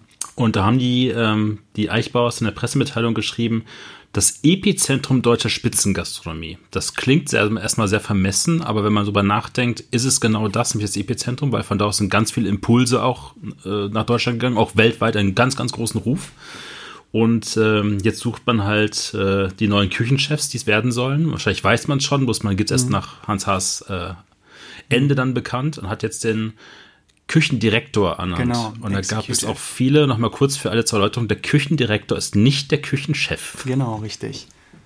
Ja, also ähm, ich hatte Gott sei Dank das Privileg, äh, noch einmal quasi im Tantris Essen zu sein dieses Jahr im, im Februar unter der Ära Hans Haas. War genial, keine Frage. Und Ähm, da waren Eichbauers auch zufällig da und dann konnte man sich natürlich auch so ein bisschen quasi unterhalten. War super schön. Also es ist immer noch nach wie vor eine sehr familiäre Atmosphäre. War toll auch mit dem Kleinen dort, wie sie sich gekümmert haben. Ach, es war herrlich. Ganz, ganz toller Tag.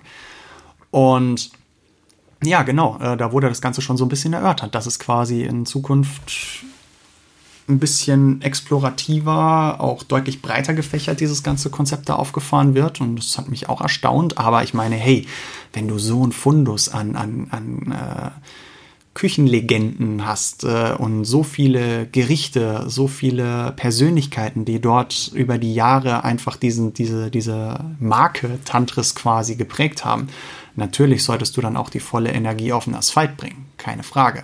Und ich glaube, das ist schon ein cooles Konzept, was da jetzt bei rausspringt. Und ich glaube auch ähm, bei dieser Vielfältigkeit von, von Küchenstilen, die dort dann zukünftig ähm, genossen werden können, hoffe ich, äh, brauchst du ein, ein, ganz, ganz starkes Team. Und äh, so einer wie Hans Haas, der ich habe ich hab nie habe nie wieder einen, einen, einen Küchenchef erlebt wie Hans Haas, der äh, morgens, morgens um halb sieben da reinstiefelt und abends bis spät nachts dann da noch steht ähm, mit Stammgästen quatscht, irgendwelche Bestelllisten macht oder wie auch immer. Oder es waren einfach so, so unglaublich herzige Geschichten. Irgendwie dann, dann kamst du vom Service irgendwie noch hinten ins Büro, musstest noch ein paar Inventurlisten abändern oder irgendwelche neuen Weine einpflegen, die aus dem, aus dem externen Lager kamen. Dann saß der, saß der Chef mit, äh, mit Siggi, der Sous-Chefin, äh, am, am PC gegenüber und dann guckten die hier, äh, da Horm ist da Horm, so eine, so eine, so eine bayerische, und du, das, das dudelte da durchs Büro und du denkst, das kann doch jetzt nicht wahr sein, wie geil ist das denn? Und dann, dann äh, bist du noch eben schnell einmal kurz ins Kühlhaus, hast dir noch eine schnelle Landjäger geangelt, weil du so Knast hattest nach dem Service und dann sah das der Chef und ähm, ja, magst du noch was essen? Und dann ging der an die frische Aufschnitt, frisch geputzte Aufschnittmaschine und schnitt dir noch irgendwelchen Landschinken runter oder sowas. Geil. Geil. Das gibt's heute nicht mehr. Einfach mega. Und das war halt auch einfach so dieser, dieser Spirit Tantris. Ne? Ähm, immer Vollgas, mittags und abends. Und äh, ja, also natürlich auch für mich in der Anfangszeit dort in, im Thema Wein äh, absolute Reizüberflutung. Mhm. Absolute Reizüberflutung. Justin, erster, er hat er es natürlich auch ganz klar äh, so gewollt. Ne? Also die ersten paar Tage pfefferte mir da Weine um die Ecke. Ja, das, was ist das blind? Ähm, probier das mal, sag mir, was das ist ich war fertig mit der Welt. Ne? Ähm, was war, was war das erste? Äh, 92 Batamorachet Ramone aus der Magnum, glaube ich, oder sowas. Ja, ähm, was ist das? Oh, ist klar. oh, aber ich meine, äh, Justin zum Beispiel, wenn man ihn jetzt nicht kennt, Justin Leone, äh, ehemaliger Chefsommelier des Tantris, sehr extrovertierter, super extrovertierter Typ. Wie war das dann für, für dich? Du warst, glaube ich, damals Vize-Chefsommelier, hieß es, glaube ja, ich. ich. Ja, das, die, was die Bezeichnung angeht. Also ich war, war sein Stellvertreter, mhm. seine rechte Hand. Ähm, aber das war auch, das war auch genau richtig so. Das hat auch äh, mir extrem viel gebracht, einfach mal so einem ähm, kreativen Geist zuzusehen.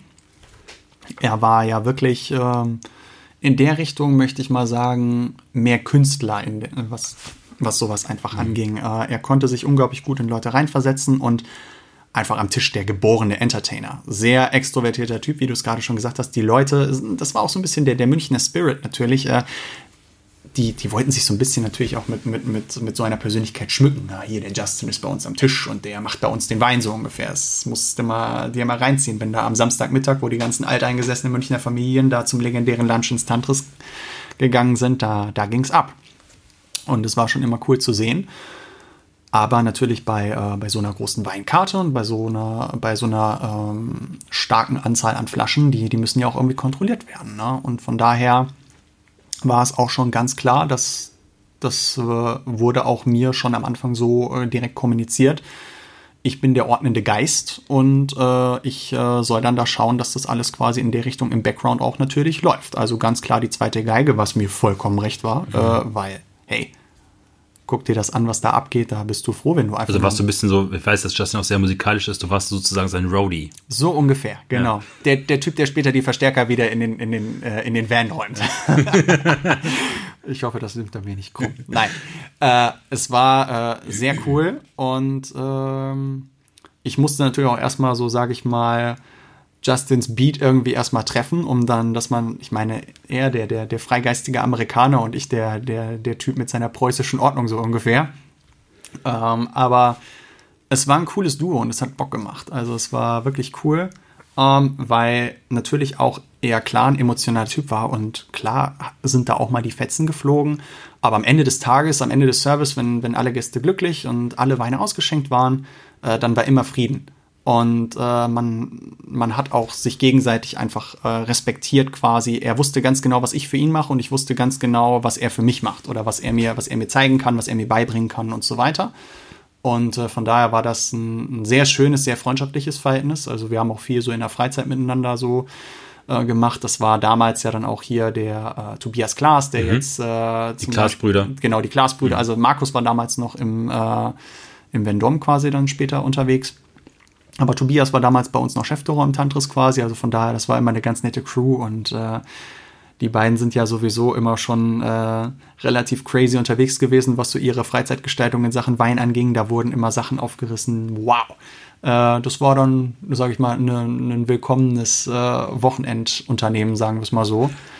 Und äh, das war dann so in der Hinsicht auch cool. Und äh, da hat Justin mir, sage ich mal, auch so in der Richtung Wein nochmal auf einer etwas anderen Ebene einfach vermittelt. Also nicht nur dieses äh, strikte Schulwissen und dieses, äh, hey Mann, was sind diese oder jene Leudis oder äh, diese oder jene Qualitätsstufen oder ja, also nicht, nicht das, das, das strikte, das, das klassische, sondern mehr so das, das gefühlvolle Thema Wein, Musik, was ja immer noch so, sage ich mal, sein Steckenpferd in der Hinsicht ist. Ähm, was, äh, was mich auch ganz, ganz nett abgeholt hat und vor allem halt einfach Sachen, von denen ich vorher noch nie was gehört hatte oder wenig Bezug natürlich auf dem Schiff hatte. Auf dem Schiff hattest du dein festes Portfolio, was du ja auch neun Monate im Vorfeld bestellen musstest zum Teil, äh, damit du es an den jeweiligen Häfen pa äh, passend abrufen konntest. Und ja, von daher war das eigentlich ganz witzig. Was mich dann überraschte, war damals beim Thema Weinkarte, äh, dass im Tantris noch nicht so wahnsinnig viel äh, deutscher Riesling auf der Karte war. Ähm, natürlich viel Neue Welt etc. Burgund, Heymann, äh, Bordeaux, klar. Also das, das war schon eine bombastische Weinkarte, aber irgendwie fehlten mir da noch so ein paar, ein paar Namen. Und dann meine ich so, ey, was ist denn damit? Lass mal machen. Ja, äh, äh, meinte Justin, okay, gut, äh, schick mal, lass, lass, lass mal was schicken und dann probieren wir das mal. Und der war hin und weg. Also ich meine, es ging für uns so oder so das, was man heute kennt, das waren ganz klassische Namen. Aber das war natürlich auch für ihn erstmal noch nicht so ganz im Fokus, auch vollkommen verständlich. Hey Mann, wer in Burgund war, hey, klar. Und äh, dann haben wir da halt noch so eine kleine Riesling-Auswahl aufgestellt. War auch ganz witzig.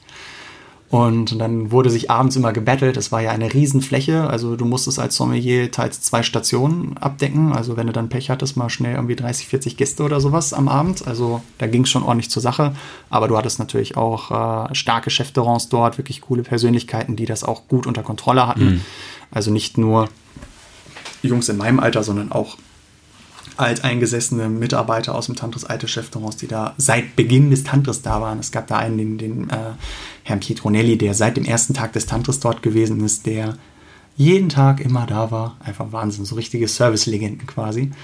Und von daher, also die haben, die haben dir auch ordentlich geholfen, weil natürlich klar, wenn du dann auf einmal irgendwie sechs Flaschen auf einmal aus dem Keller holen musstest, musstest dann, wenn du Pech hattest, warst du mal 20 Minuten weg. Also, äh, naja, aber wie war das? Ähm, also Tantris ist wahrscheinlich einer der Läden, die Allokationen im Burgund haben, wovon andere sich wahrscheinlich beide Beine für abschneiden würden. Yep. Äh, und dann hast du mittags auch manchmal Gäste, die dann auch mal locker für 20.000 Euro sich dann Weine irgendwie Exakt. auf den Tisch stellen lassen. Exakt. Wie war das dann für dich so zum ersten Mal als Sommelier auf so einer Bühne agieren zu können? Demut. Pure Demut und Ehrfurcht. Äh, ich hatte äh, immer einen wahnsinnigen Respekt, einfach schon generell vor dem Grundprodukt, aber auch natürlich davor, dass, dass sowas überhaupt möglich ist. Und äh, ja, am Anfang war, war es immer so für mich wie so, wie so ein Teenager quasi, wenn ich dann, wenn ich dann die Bestellung entgegengenommen habe oder wenn dann dieser oder jener Bon reinkam, äh, bin ich erstmal wie so ein Flummi durchs Backoffice gehüpft. Ey, die haben das bestellt, die haben das bestellt, guck dir das an, ich darf diese Flasche jetzt holen. Hm, hast es aufgemacht, hast probiert, bist, bist beinahe umgefallen. Äh, in der Anfangszeit dann, was weiß ich, wenn Justin noch gerade irgendwo, irgendwo anders im Restaurant unterwegs sagt, Justin, die haben das und das bestellt, die haben das und das bestellt, das ist ja unglaublich. Ja, das ist einfach so und jetzt mach. Ähm, ja, also am Anfang konnte ich noch, noch nicht so ganz abge abgeklärt damit umgehen und äh, dementsprechend sah auch mein Handyspeicher aus. Jeden Tag so irgendwie 40, 50 Weinflaschen abfotografiert, so ungefähr. ich musste dann irgendwann mal rapide was aus dem Speicher löschen. Ähm, Aber es war der Wahnsinn. Also war wirklich cool. Und das natürlich in Kombination mit der Küche und, und dem Gästeklientel und einfach auch der, der Freiheit. Äh, ich meine, das muss man sich mal vorstellen, äh, dass, dass dir da klar auch von Seiten de, des Managements oder von Seiten der Eigentümer gesagt wird, Leute, wir sind hier, um Gas zu geben. Ja, also wir sind, wir haben diesen Namen und wir, wir wollen, dass, dass das hier so aufs Parkett gebracht wird. Also macht es. Und wenn da einer, wenn da einer rumdruckst, das, das brauchen wir nicht, sondern ihr müsst den Gästen auch wirklich klar zeigen, ihr seid hier, um zu leben. Fertig. Und das war schon, schon echt klasse. Wie viel durftest du so probieren von den großen Sachen? Hat da mal ein Gast gesagt, okay, komm, hier nimm mal ein Glas oder hier die Pulle ist noch ein Viertel voll, nimmst du mit in, in, die Mittagspause? Natürlich, klar. Also ich sag mal so von, von vielerlei Stammgästen, die wöchentlich kamen, ähm, wo es auch bis heute immer noch sehr nette Beziehungen gibt, muss man ganz klar sagen. So ein paar Gäste zum Beispiel zur Geburt von unserem Sohn haben Karten und Geschenke geschickt und so weiter. Mhm. Das war schon wirklich, waren schon wirklich tolle Beziehungen. Ähm, klar haben die immer, immer gesagt, hier komm, äh, das und das, lass es dir mal stehen oder probier mal gerade. Ähm, das war auch in Ordnung im, im Vergleich zu anderen Restaurants, wenn du am Tisch mal mit den Gästen ein Glas Wein im Service getrunken hast. Das war einfach so, wenn die Gäste das wollten, dann, dann ist es einfach so gewesen. Ähm, ich meine, klar, man hat einen Schluck genommen und, sich dann an die Seite gestellt, so ungefähr, weil man ja auch nebenher noch ein paar andere Tische hatte. Ne? Aber es war schon, schon toll, was man da probieren konnte. Und ich meine auch so, äh, wenn, wenn Justin seine, seine Weinschulen da mitten in, oben in der Sommelier Lounge durchgefeuert hat mit, mit unterschiedlichen Thematiken, wenn du da die Sachen aufgemacht hast. Oh Gott, lecco mio. Ja, wird man ziemlich wehmütig.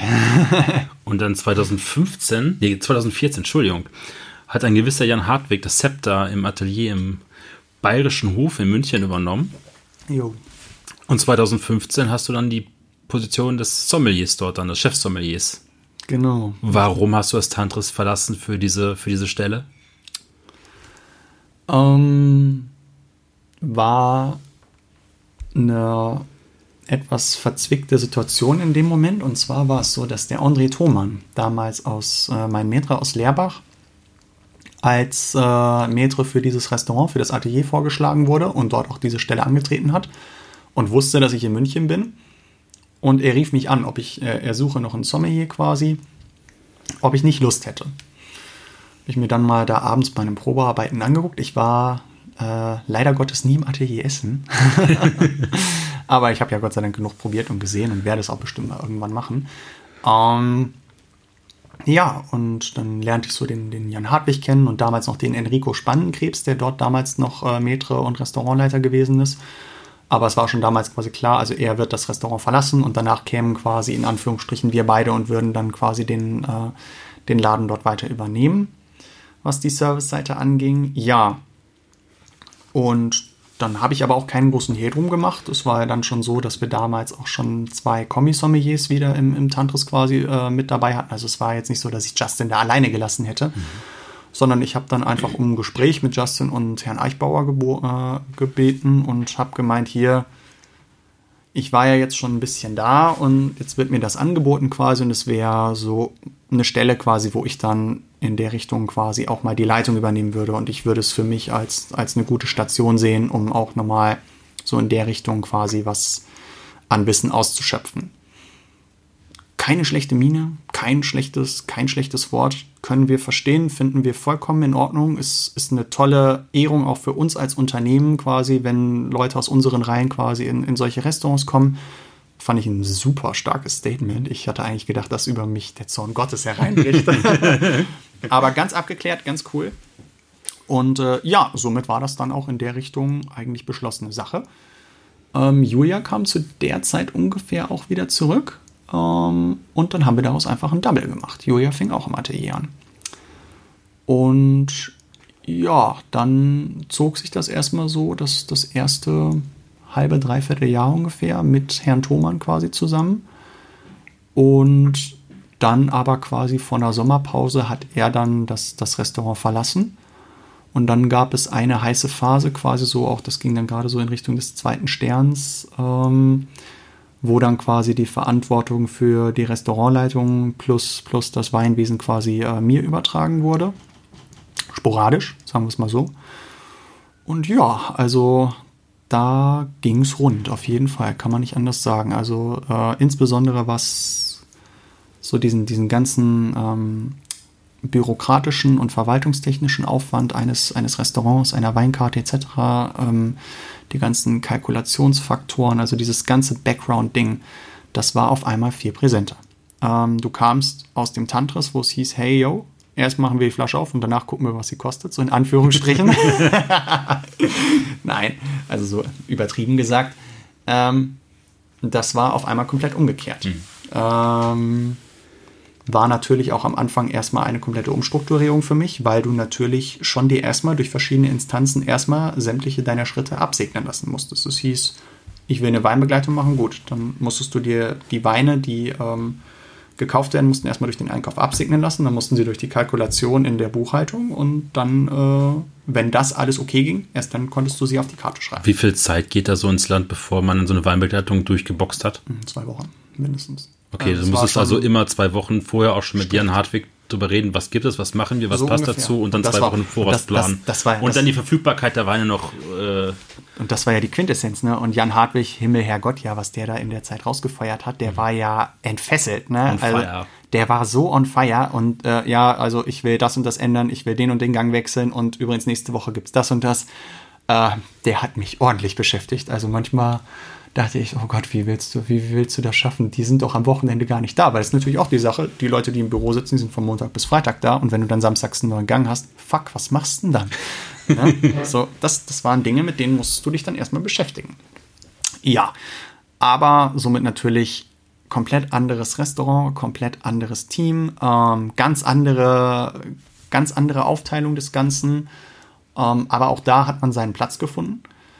Aber es war auch nochmal wirklich eine, äh, eine sehr, sehr spannende Zeit und vor allem auch nochmal eine Zeit der, der wahnsinnigen Umgewöhnung. Ähm, natürlich zum einen, dass du mit deiner Frau jeden Tag zur Arbeit gehst. Ne? Ich Frage dazu, wenn, wenn man jetzt zusammen ist und dann aber noch zusammen arbeitet, ist nochmal ein ganz anderer Faktor, als wenn man sich dann quasi erst abends wieder sieht. Merkt man dann, ob man wirklich komplett zusammen kompatibel ist, was so die Persönlichkeiten angeht? Ja, auf jeden Fall. Also die, äh, die Kunst dabei war ja eigentlich eher das, dass wir dann am Wochenende es geschafft haben, quasi äh, auch mal die Sachen davon zu trennen. Ne? Und einfach uns nicht über das Restaurant oder über Wein oder wie auch immer zu unterhalten, sondern wirklich irgendwie auch mal ein bisschen Zeit für uns beide gefunden haben.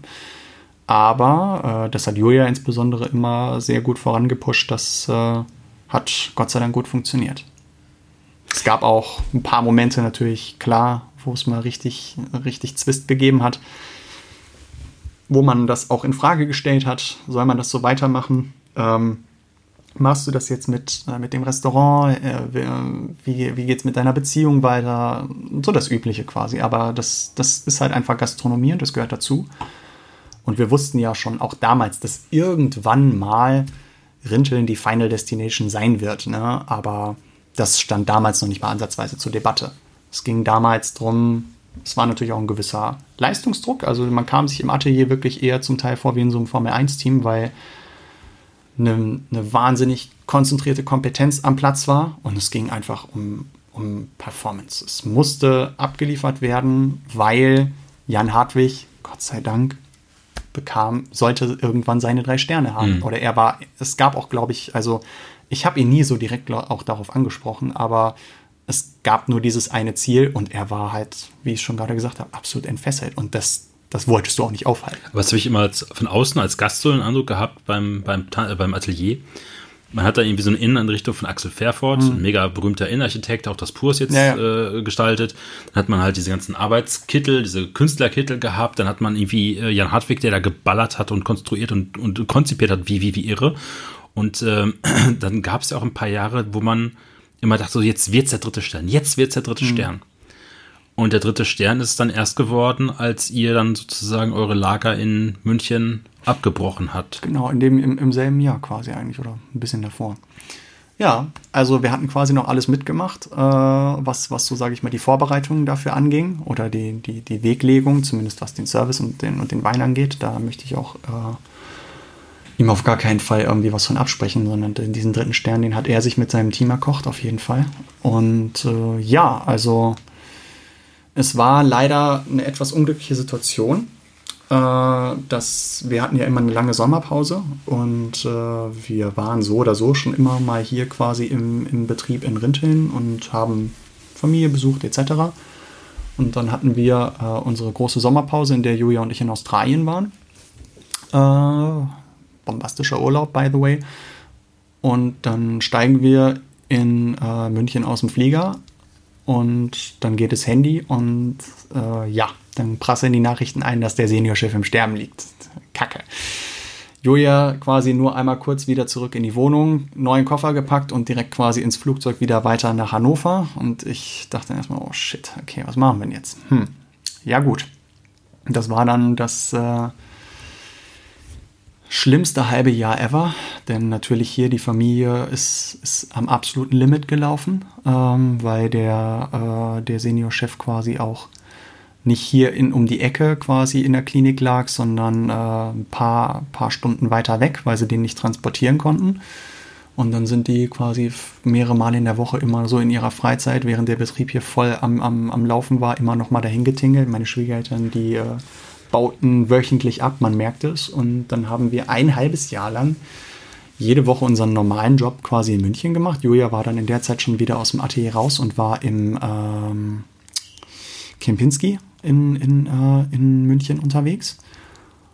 Und dann sind wir quasi jede Woche immer von Montag bis, bis äh, äh, von, von Dienstag bis Samstag haben wir quasi gearbeitet. Und dann haben wir Samstag uns meistens irgendwo noch kurz getroffen, haben was gegessen nach dem Dienst und haben wir uns für zwei Stunden oder sowas hingelegt. Und dann sind wir morgens um vier oder fünf ins Auto oder in den Flieger, je nachdem, was, was schneller war und sind drauf nach, nach Rinteln gefahren und haben dann quasi äh, Sonntag, Montag den Dienst von unseren Schwiegereltern übernommen, damit die sich ein bisschen aus, ausruhen konnten und sind dann Montag Nacht zurückgefahren und dann Dienstag ging wieder das Spiel los. Ja, das ein halbes Jahr. Das äh, hat schon ordentlich geschlaucht, aber hat uns auch immer mehr gezeigt, natürlich, äh, du bist schon immer mit einer gewissen Sorge hier quasi abgefahren. Und das war, war nicht gut. Ich habe auch gesehen, wie Julia unter der ganzen Situation gelitten hat. Dann ist der Seniorchef gestorben und äh, oder ihr, ihr, Großvater. Und ja, dann äh, war klar, das geht so nicht weiter. Er war Mitte 70, also von daher auch kein wirklich vorangeschrittenes Alter, sage ich mal. Er war auch noch wirklich relativ fit und hatte hier halt auch noch einige Fäden in der Hand, die äh, vorher quasi äh, meinen Schwiegereltern abgenommen wurden. Und das war relativ fix klar und da hat Julia auch keinen großen Hehl drum gemacht. Sie hat gesagt, du, ich muss nach Hause. Das geht nicht. Das das funktioniert einfach nicht. Und tja, stand ich da, hm, bist gerade in einem Restaurant, was kurz davor ist, den dritten Stern mhm. zu kriegen, hast gerade so viele Dinge losgetreten und jetzt, ja, was machst du denn jetzt? Hm. Ja, habe da einige Male mit mir irgendwie selbst drüber diskutiert, aber habe dann den Entschluss auch gefasst, dass ich natürlich äh, hier der Familie, meiner Familie, äh, Solidarität zolle und, und mitgehe. Kurze Frage dazu, wenn man deine ganzen Stationen davor so sieht, hat man das Gefühl, als wärst du ganz am Anfang angefangen, in die Gastronomie zu gehen, diesen Beruf zu erlernen und ein festes, fokussiertes Ziel zu haben. War das, ist das so? Erste Frage. Und zweite Frage, ist es bei dir so, war das dann zum ersten Mal dieses unvorhersehbare Kreuzung im Leben, wo man dann nicht geradeaus geht, sondern dann quasi rechts abbiegt? Hm, das war schon eine, eine, eine scharfe Ausfahrt rechts auf jeden Fall. Ähm, wir hatten eigentlich geplant, nachdem dieses Projekt da quasi im, im Atelier durch gewesen wäre ähm, und man da quasi so ein bisschen Konstanz reingebracht hat, dass wir schon auch auf jeden Fall München nochmal den Rücken kehren. Und eigentlich war dieser Australienaufenthalt unsere Grundstellung dafür, dass wir eigentlich gesagt hatten, wir schauen uns mal die Gastronomie und äh, generell die Esskultur in Down Under an und wollen da mal hin es war, also in dem Urlaub hatten wir auch schon viele Kontakte geknüpft, beziehungsweise durch einen sehr, sehr guten Freund, mit dem ich im Tantris gearbeitet habe, ähm, der dort jetzt immer noch unten ist, äh, der uns dort quasi so ein bisschen da einmal durchgeführt hat in, in den Wochen, wo wir da waren, um uns das alles so ein bisschen zu zeigen und natürlich auch so ein bisschen schmackhaft zu machen. Ja, und wir kamen natürlich vollkommen begeistert zurück, aber das hat sich dann alles zerschlagen. Das war auch dann keine große Diskussion mehr. Und ja, also das war eigentlich so der nächste Plan. Aber es gab ähm, fürs Erste eigentlich so dieses Thema wirklich sesshaft werden und sich dann hier in, in Rinteln niederlassen. Nee, das war erstmal kein Thema. Ja, ähm, fragen gerade nach Getränken. Aber es gab dann also keine, wie das manchmal so bei Übergaben in Familienbetrieben ist, keine geordnete Übergabe nach dem Motto, wir treffen uns mal, besprechen mal Optionen, konzipieren mal irgendwie, wie das laufen könnte, sondern es war dann eher so Holte die Polter und wir gucken mal, wie es jetzt weitergeht. Oh ja. ja, also wir haben ja schon immer quasi jedes Mal, wenn wir hier waren, ey Mann, du wusstest, wo was steht, du wusstest, wie man Bier zapft und äh, hast dann mal hier irgendwie ich meine, in der Weihnachtszeit zum Beispiel mhm. sind wir immer hierhin zurück und haben immer erster, zweiter Weihnachtstag hier, großes Weihnachtsbuffet, haben wir ja auch unsere eigenen Stationen gemacht und das war nie ein Thema. Also von daher, du wusstest schon, wo was stand und du, du kanntest dich einigermaßen aus hier und so. Aber so, so, ein, so ein richtiges Meeting, so von wegen, so, also das ist der Betrieb und wir teilen die Torte jetzt so auf, wer die Verantwortungsbereiche hat. Nee, das gab's nicht. Äh, leider nicht. Es hätte bestimmt einige dieser berühmten familiären Diskussionen äh, in der Gastronomie wahrscheinlich äh, reduziert. Aber deswegen ist es ein Familienbetrieb. Also von daher, ja, hey.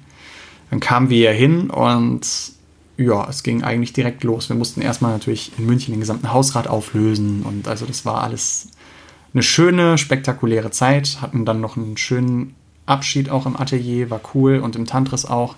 Ähm, Julia war dann zum Ende hin übrigens im Tantris, Entschuldigung, das hatte ich vergessen.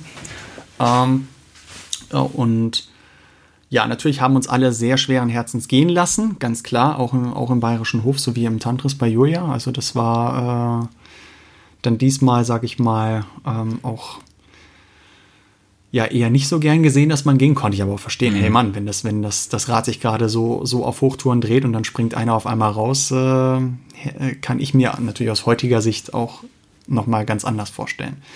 Naja, aber so ist es nun mal gekommen. Und tja, dann haben wir angefangen. Dann war es natürlich, wie ich es dir vorhin schon mal so kurz eigentlich äh, bei der Hausführung so ein bisschen berichtet hatte.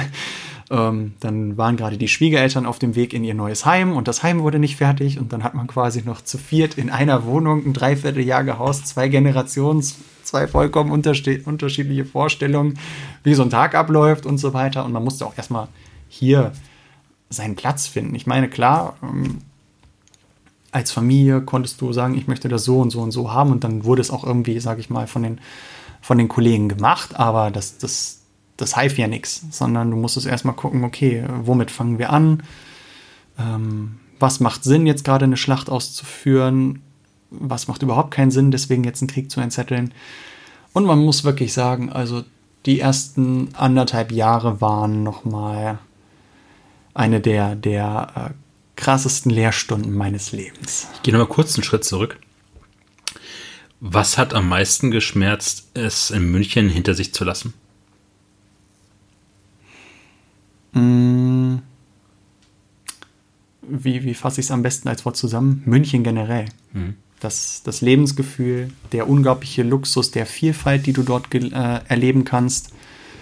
Natürlich die Gastroszene, die coolen Leute, die äh, einem auch immer noch heute fehlen, äh, ganz klar. Also so manchmal irgendwie denkt man so unter der Woche, ach Gott, ja, äh, wäre mal nett, mal wieder ein Glas Wein mit diesem oder jenem mhm. zu trinken. Ähm, der, die Konzentration der Gastronomie, so viele vielfältige und unterschiedliche Ebenen kennenzulernen, immer wieder zu sehen. Ähm, ich meine, man, man kam ja auch viel rum, man ist viel essen gegangen und man kannte sich quasi, also das war schon echt schön. Äh, die Nähe zu den Alpen, was weiß ich, also äh, durch Julia habe ich so ein bisschen Skifahren gelernt, äh, tut zumindest so, von daher, das war auch schon mal ganz cool. Dann einfach, wenn du, wenn du Sonntag, Montag frei hattest, einfach morgens um, um fünf einfach die Ski ans Auto zu schmeißen du warst in einer Stunde in irgendeinem Skigebiet, das war schon cool. Ähm, ja, aber auch so einfach die, die Landschaft außenrum oder einfach durch einen, durch einen englischen Garten joggen oder einfach sich mal mit einem äh, mit einem äh, netten Radler einfach äh, irgendwo an den Eisbach zu setzen oder wie auch immer. Also München hat war schon so dass das, das Nonplusultra an Lebensqualität bisher für uns, konnte man echt nicht anders sagen. Aber naja, natürlich auch mit der Zeit entwickeln sich dann einfach äh, die, die Bedürfnisse in eine andere Richtung und natürlich hier musst du dann erstmal schauen, wie du, wie du dir selber dein eigenes Universum quasi erschaffst, äh, wo du sagst, okay, das, das, das ist so, das taugt mir, so ungefähr. Und ja, also aber natürlich klar, München, also wir waren im Februar ja wieder da, das ist ja auch so das Schöne, es verändert sich viel, aber wenn du es von außen betrachtest, sieht es immer noch gleich aus. Das ist ganz schön. Und ja, also von daher, ich bin immer wieder gerne da und äh, freue mich auch jedes Mal eigentlich immer wie ein Schnitzel hinzufahren. Das ist übrigens ähm, eine kleine Anekdote, die ich dann bei, bei der Recherche herausgefunden habe. Du bist schon die zweite Generation, wo der, der Familie Brandt, wo die Männer quasi an den Betrieb herangeholt worden sind. Genau. Ich glaube, dein Schwiegervater ist auch hier quasi reingezogen worden. Du bist dann der Zweite. Mhm, genau. Ja, äh, mein Schwiegervater ist eigentlich äh, gelernter Maler und Lackierer und hat auch ziemlich lange quasi noch den Beruf ausgeübt. Und ist erst relativ spät eigentlich, als äh, meine Schwiegermutter quasi hier in den Betrieb auch mit eingestiegen ist. Die hat zwei, drei Straßen weiter in einem damaligen Hotel, was es heute nicht mehr gibt, gelernt. Und dann hat aber ähm, ihr Vater auch direkt gesagt, so, und jetzt hier, und zwar Vollgas. Und äh, dann hat sie irgendwann aber auch gemerkt natürlich, dass äh, das Arbeitspensum immer mehr wurde. Das Hotel wuchs und wuchs. Und damals entwickelte sich auch erst diese ganze Thematik mit der äh, touristischen Nutzung des Hotels durch diesen Weser-Radweg, der damals so langsam Aufschwung nahm, wodurch auch immer mehr Fahrradtouristen aus ganz Deutschland natürlich äh, hierher kamen. Ja, und dann hieß es natürlich für meinen Schwiegervater Lutz, soll das mal den Pinsel Pinsel sein und dann äh, komm mal ran, so ungefähr. Und jetzt gibst du hier mal Motelgas. Muss für ihn bestimmt auch eine wahnsinnig krasse Umstrukturierung gewesen sein, aber er hat sich da irgendwie reingefuchst und äh, jetzt ist er heute quasi hier und auch ein festes Urgestein des Hauses. Und dann seid ihr beiden hier gestanden mit, euren, mit eurem Hausrat, aufgelöst in München. Wo fängt man an? Oh Gott. Das war, das war die Frage, genau. Wo fängst du an? Und das ist ja auch sowas, äh, ich war da, ich hätte das bestimmt damals auch ein bisschen, bisschen taktisch klüger angehen können, aber stattdessen, nee, nee, nee, äh, scheiß auf die Liste, wir machen gleich alles. ähm, das, was wahrscheinlich am Anfang taktisch ein bisschen klüger gewesen wäre, wäre vielleicht das Wort Genügsamkeit gewesen. Mhm. Ähm, aber natürlich, du kommst hier hin und kommst mit, den, mit dem äh, Fortschrittsgedanken und Investitionsgedanken eines, eines bald drei Sterne-Restaurants um die Ecke, genauso Julia mit ihrem, mit ihrem Tantris quasi. Und natürlich, ähm, tja.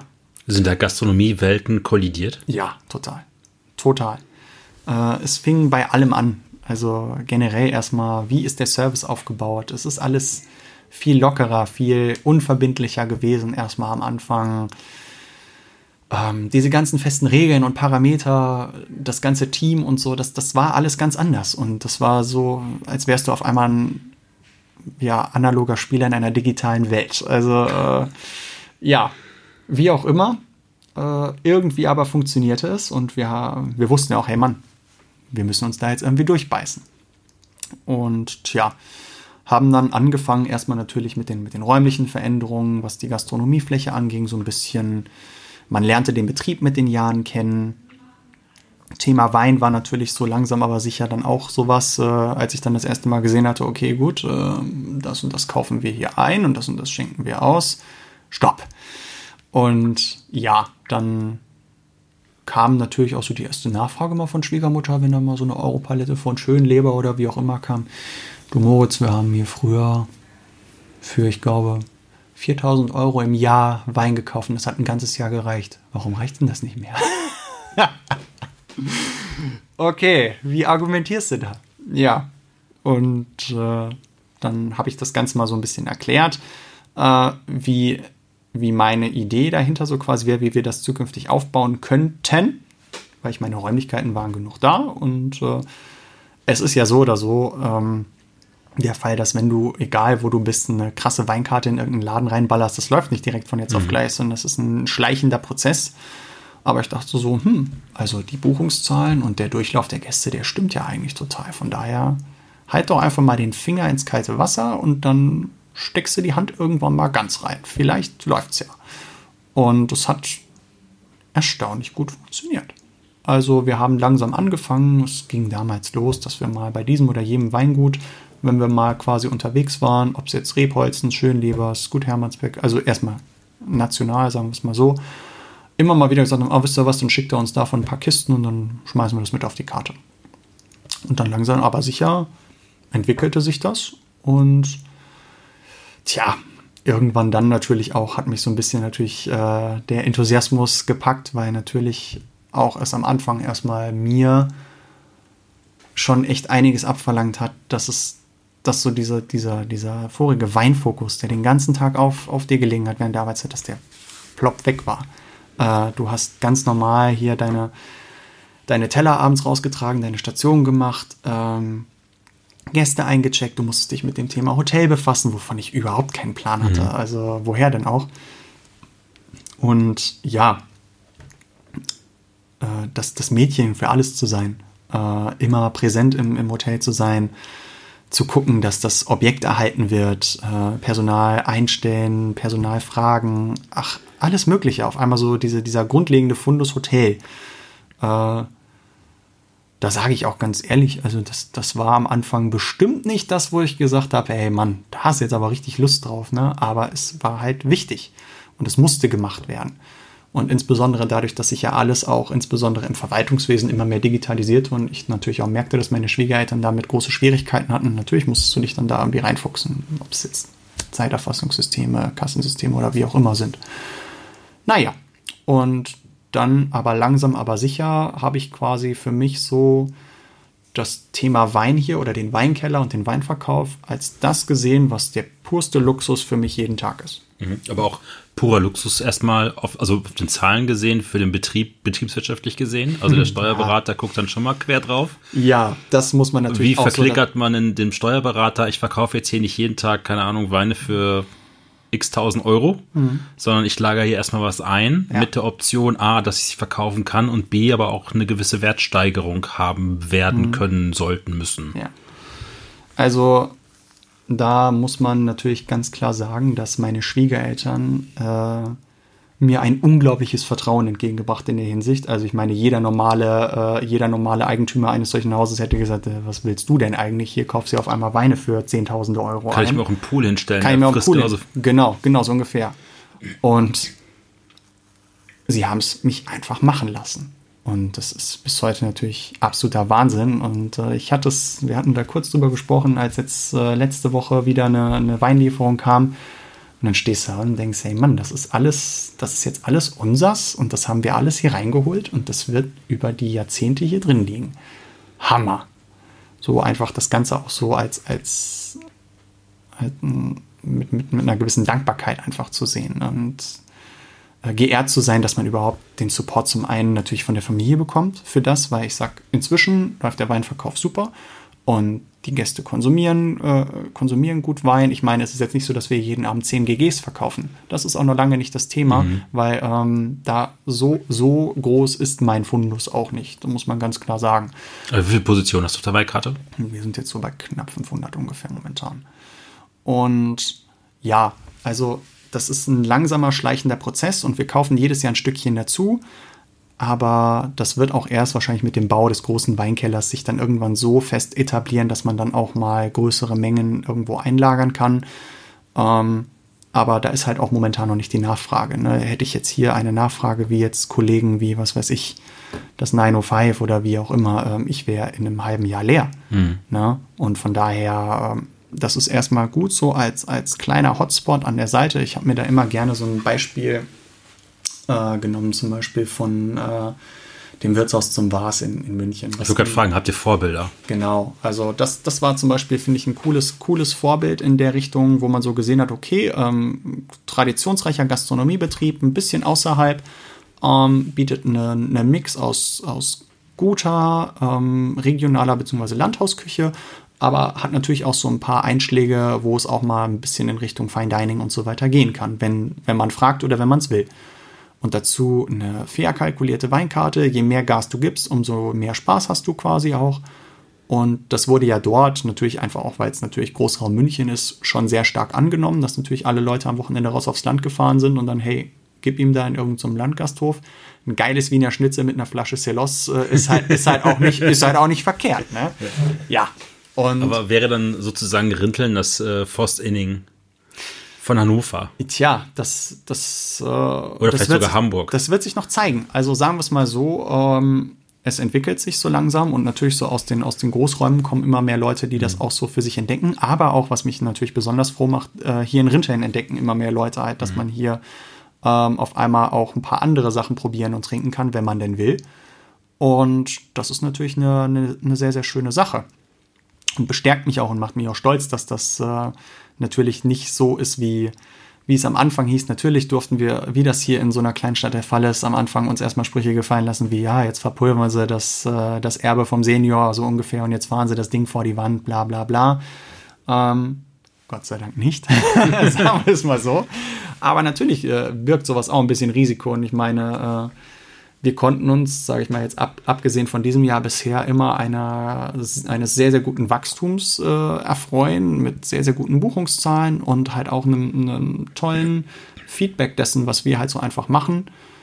Und von daher, hey Mann, never change a winning team, aber mhm. wenn du das Team vielleicht noch ein bisschen ausbauen kannst und den, den Sektor der Gäste einfach ein bisschen erweitern kannst. Ich meine, dass wir ein tolles Gasthaus sind und ähm, Fahrradfahrer, Handwerker, Monteure, Geschäftsreisende und so weiter beherbergen und die können alle ihr Bierchen bei uns trinken, aber auch gerne mal ein nettes Glas Sauvignon oder wie auch immer äh, genießen. Das ist, das ist klar und das, das ist für mich die Basis, die alles trägt und die muss, die muss so bleiben und das ist auch wichtig so. Das ist das, was den, den Grundgeist der Gastgeberschaft dieses Hauses auch einfach auszeichnet. Aber wenn du dann natürlich so ein paar Spitzen einfach hast und natürlich auch immer noch dann quasi mal so im, im Genusssegment quasi das so ein bisschen noch mit auf, äh, aufs Parkett legen kannst, hey, cool. Das ist eine Frage bei so einem Gasthaus. Also, wie schwer ist es, dieses Gleichgewicht zu halten, was du gerade angesprochen hast mit dem Vertriebler? Der dann vielleicht hier abends sich sein Schützel reinhauen möchte, möchte vielleicht noch fünf, sechs Pilz trinken, geht dann schlafen hm. und dann vielleicht dem, den du aufgrund deiner Weinkarte und der Kalkulation, die dahinter steckt, weil du einfach Sachen anbietest, die weit unter dem sind, was du normalerweise verkaufen könntest teilweise, hm. wenn hier hinkommt, möchte dann aber vielleicht auch den bretonischen Steinbutt abends futtern. Also wie schwer ist es, den einen nicht abzuschrecken, den anderen aber anzulocken und andersrum? Ähm wichtig ist, die Gäste zu lesen, ähm, offen mit den Gästen zu kommunizieren. Äh, natürlich ist auch unsere Karte jetzt, sage ich mal so, inzwischen, da hat sich einiges geändert. Also äh, allein schon dieses Thema Speisekarte, äh, was die ersten Jahre hier ein brachiales Thema war, da hat, das haben wir ja wirklich um, sage ich mal, zumindest 180 Grad gedreht. Natürlich, klar, müssen so ein paar Klassiker in der Richtung einfach draufbleiben und hey man, Roastbeef, Bratkartoffeln ist einfach für einen Fortschritt. Ganz einfach. Sagen, also ein Schnitzel oder ein äh, Roastbeef wirst ja, du jetzt niemals jetzt das, tillen äh, können. nee, das, das, darf auch nicht sein, mhm. weil, das, weil das einfach gut ist. Ähm, aber natürlich, klar, kannst du dich schon hier in der Region insbesondere, weil wenn du hier mal, sag ich mal, einfach nur Google in die Hand nimmst, du siehst, so in Richtung High-End-Gastronomie, ähm, es ist wirklich ab Hannover, Ortsausgangsschild, ist da nicht mehr viel.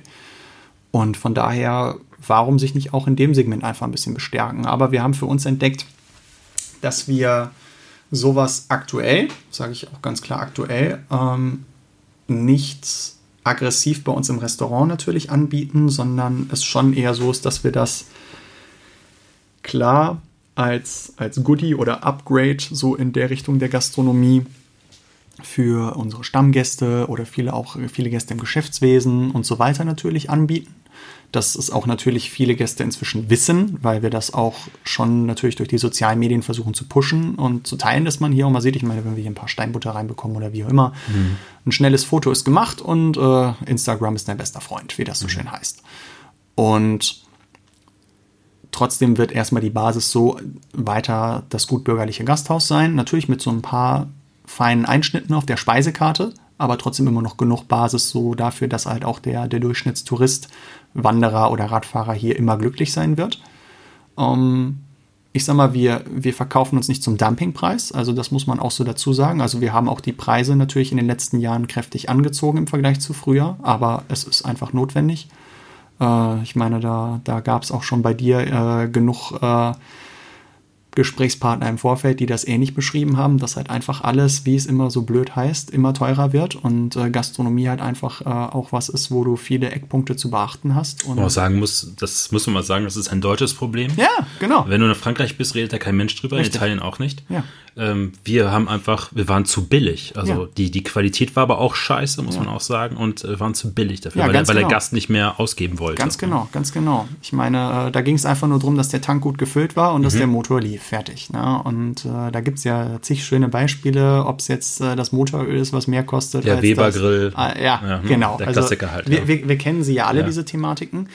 Und äh, das war natürlich dann, wenn du quasi erstmal so in der Richtung zwei Etagen hochruderst, äh, natürlich musst du dich da auch mit einigen Diskussionen auseinandersetzen, insbesondere hier mit dem Stammgästeklientel etc., die dann natürlich auch gerne so den Weg eingeschlagen haben von wegen, ähm, ja, was macht die junge Generation jetzt da? Und die dann gerne versuchen, quasi die junge gegen die ältere Generation auszuspielen oder ähnliches. Also von daher, da, da musste man schon genau wissen, was, was man wie irgendwie äußert und sagt und äh, sich auch manchmal ein bisschen im Zaum halten. Aber hey, das ist überall dasselbe und es gibt immer irgendwo ein paar Miesepeter. Von daher, hey, natürlich nimmt dich das, wenn's, wenn, wenn das hier quasi auch alles für dich selbst ist, nimmt dich das mehr mit und beschäftigt dich mehr. Du nimmst es nämlich einfach auch direkt mit nach oben, wenn du abends Feierabend hast. Ne? Und reflektierst es äh, vor der Familie. Und natürlich ist es dann auch so, dass die Familie dann mal sagt, ey, äh, da kann der oder die vielleicht auch einfach recht haben.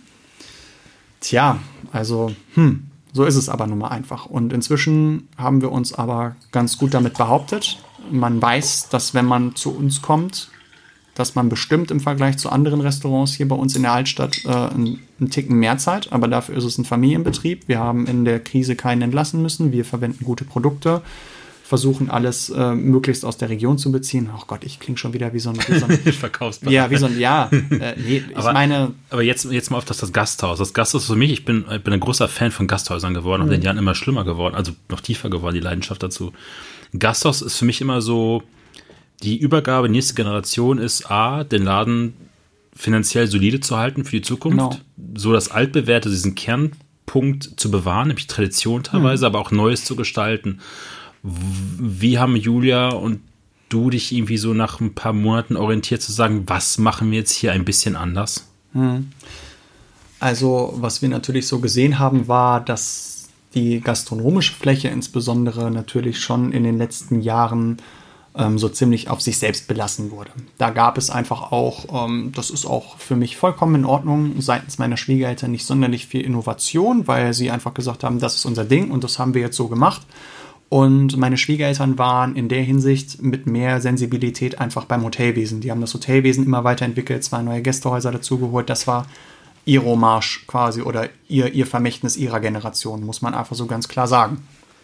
Und äh, dadurch, dass das Hotel natürlich so stark gewachsen ist, klar, du kannst ja nicht an allen Ecken und Enden investieren, ist das mit der, mit der gastronomischen Fläche auch einfach so ein bisschen auf der Stelle stehen geblieben. Ähm, hatte aber auch natürlich damit zu tun, dass dieses etwas betagtere Klientel, was wir natürlich ähm, früher noch viel, viel verstärkter hatten, weil es das Haus des Großvaters äh, meiner Frau war, natürlich hier ein- und ausgegangen ist. Und da war halt einfach ein neuer Matthias mit Hausfrauensoße etc. Das, das, das war halt gesetzt und es war halt auch nicht der Anspruch nach mehr. Inzwischen hat sich das Ganze natürlich auch klar verändert, äh, dass mehr jüngere Leute, also ich sag mal so in Anführungsstrichen zwischen 30 bis 55 sowas in dem Dreh. Das ist für uns schon äh, in der Richtung ein deutlich jüngeres Klientel. Hier uns mit Besuchen mit Familien oder auf dem Weserradweg etc. Und dass da natürlich schon so ein gewisser anderer Anspruch mhm. ist. Ne? Und dass die Leute auch Gott sei Dank ein Stückchen weit mehr genussbereit sind. Aber natürlich darf man auch so einen, so einen gewissen goldenen Punkt nicht überschreiten. Ne? Aber Tja, also man sieht es schon ab und zu auch, dass, dass, dass da ähm, sich so ein bisschen was gedreht hat. Und da war es halt für uns wichtig natürlich zu sagen, okay, wir wollen immer ein Gasthaus bleiben. Wir wollen immer ähm, offen für alle, für alle, ähm, sage ich mal, Ebenen des Gastgebertums da sein. Für einfach nur das simple Pilz an der Theke bis überhin einfach das, das Roastbeef Bratkartoffeln, aber dann halt auch mal ein Steinbutt aus der Bretagne, wie auch immer man muss es halt einfach nur klar kommunizieren und man muss es äh, genau sehen, wie man, wie man das Ross zu reiten hat, quasi. Tja, früher hatten wir auch immer noch die Idee zu sagen, okay, irgendwann wird es in der Gaststube mal so sein, dass an der einen, am einen Tisch ein Fünfgangmenü serviert wird und an dem nächsten äh, es dann quasi wieder, wieder das Schnitzel gibt. Ich also glaube, quasi der, der, der, so ein bisschen wie es bei Sascha Stemberg im Haus Stemberg läuft. Ja, beneidenswert, wenn das funktioniert. Mhm. Ähm, ich glaube aber, dass das bei uns nicht so ganz durchführbar ist. Weil also dann doch eher die Nähe zum Fars als, als Vorbild zu nehmen. Ja, also. zum einen das, aber dadurch, dass wir ja Gott sei Dank hier eine große Fläche haben, dass es auf kurz oder lang, wahrscheinlich eher lang, äh, in Richtung eines, ah, ich mag den Begriff, eines Satellitenrestaurants geht. also, dass wir quasi dann versuchen, ähm, wenn wir die Küche und das Restaurant umgebaut haben, eine Räumlichkeit bei uns mit ein paar Tischen auszustatten mhm. Und dort dann von Donnerstag bis Sonntag ähm, so in Richtung in den etwas feineren Sektor gehen, dass die Leute auch klar wissen, okay, da kriege ich das, da kriege ich das und äh, das dann quasi in die Richtung dann eher treiben, weil was mich hier in Rinteln bestürzt hat, war dieses, dieses ähm, Verhalten und dieses Feeling, wenn es darum geht, man sitzt in einem Restaurant und gönnt sich was. Es ist hier alles sehr verbindlich. Viele Leute wissen ganz genau, wer, wo, wie, wann irgendwo sitzt. Und das wird ja auch, das ist so ein Volkssport quasi, dass, dass es hier darum geht, wer geht wann irgendwo ein und aus. Und was einen dann bestürzt ist, zu sehen, dass da eine Familie mit Kindern sitzt. Die Kinder sind gerade mal aus dem Studium irgendwie gerade da und dann will man sich am Wochenende was gönnen und das ist so eine tolle, tolle Story, die ich dazu habe, die mich wahrlich entsetzt hat. Ähm, wo es darum ging, dass die äh, ein, Rinderfilet oder ein Tomahawk Steak, ich weiß es nicht mehr genau, das, das hatten sie sich zum Hauptgang bestellt für vier Personen und das sollte ich am Tisch tranchieren, ganz klassisch. Und dann sah der, der Vater, dass dort ein, zwei andere Tische oder auch Bekannte quasi waren und die wohl schon so rübergeguckt haben, von wegen, hm, was machen die denn da? Mhm. Oh, denen scheint es ja gut zu gehen, die gönnen sich was. Dass der auf mich zugekommen ist im Service und mich gebeten hat, dass ich das Ganze bitte abbreche und dass ich das auf gar keinen Fall im Restaurant so zeigen soll, sondern dass ich bitte hinten das Fleisch zerteile und das alles auf den, auf den Tellern anrichte. Er möchte nicht, dass da der äh, Eindruck irgendwie entsteht, er würde sich sonst was gönnen oder Der sowas. neue Audi dann aber vor der Garage ist dann aber okay. Ganz genau. Im Gegensatz. Ja, also das ist die Sache. Das, äh, du unterliegst hier einem unglaublichen Fokus sämtlicher äh, sämtlicher Generationen und jeden Schritt, den du machst, also insbesondere natürlich als Gastgeberfamilie, mhm. jeder Schritt, den du machst, wird beobachtet. Ich weiß noch, das war, das ist eine, eine, eine sehr beliebte Story in unserem Bekanntenkreis. Ähm, in meinem zweiten Jahr habe ich mir ein, ein anderes Auto gekauft. Was ist ja auch vollkommen egal. In jedem Fall, dieses Auto wurde hier im Volksmund das Spargelauto benannt, weil äh, wir uns dann in dem Jahr auch noch angemaßt haben, die Spargelpreise zur Spargelzeit anzuheben. Ah, okay. Und dann hieß es, der kann sich den Kahn nur leisten, weil er weil er, weil er die Spargelpreise angehoben hat. Ist es, dann, ist es dann von Vorteil, dass man vielleicht von hier die Leute nicht so viel, also generell in Deutschland wahrscheinlich auch, nicht so wissen, was man so gerade im, im, Glas äh, bzw. in der Flasche sich bestellt hat? Ja, wobei hier beginnt es direkt, wenn du eine Flasche Wein am Tisch stehen hast, dann äh, hast du ja sowieso schon den Hang zum Geld verloren. Das ist auch ein billiges äh, Vergnügen dann, ne? Also man kann dann irgendwie mit ganz wenig Geld auch mal ganz groß auf dicke Hose machen. Ja.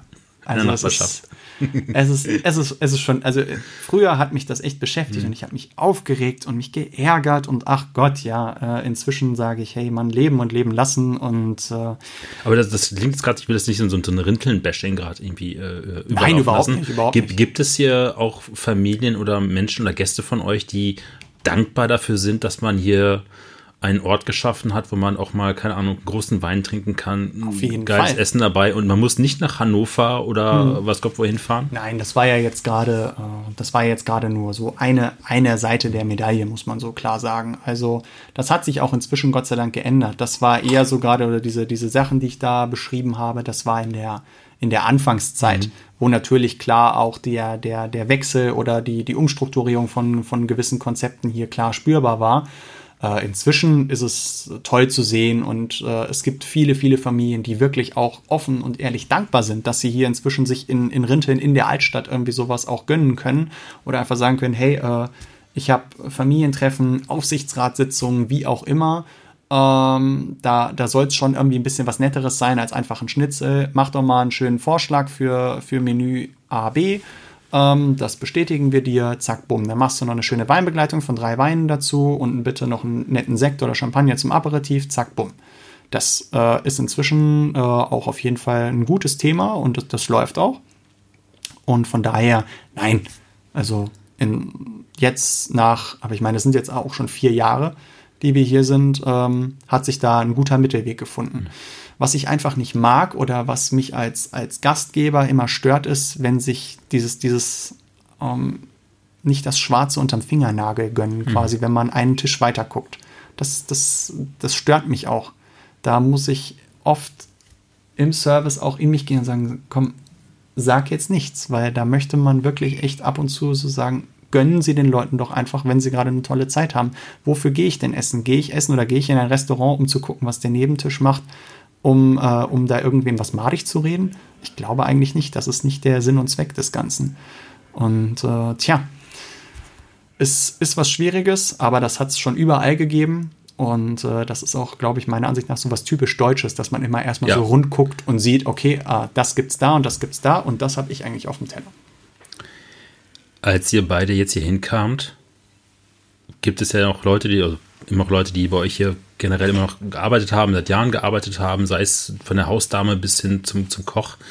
Und dann hört man, die Tochter kommt wieder zurück in den Betrieb. Mhm hat in großen Sterneläden ge gearbeitet. Der Freund kommt gleich mit. Mhm. Gab es da so Ängste oder Sorgen, die machen jetzt hier Tabula Rasa und aus, dem, aus, den, aus den, sagen wir mal, bewährten Prozessen in ihrem Arbeitsalltag wurde alles auf den Kopf gestellt? Gab Zuhauf. es denn Ängste? Natürlich, klar. Ähm, das haben wir aber Gott sei Dank relativ schnell entkräften können, mhm.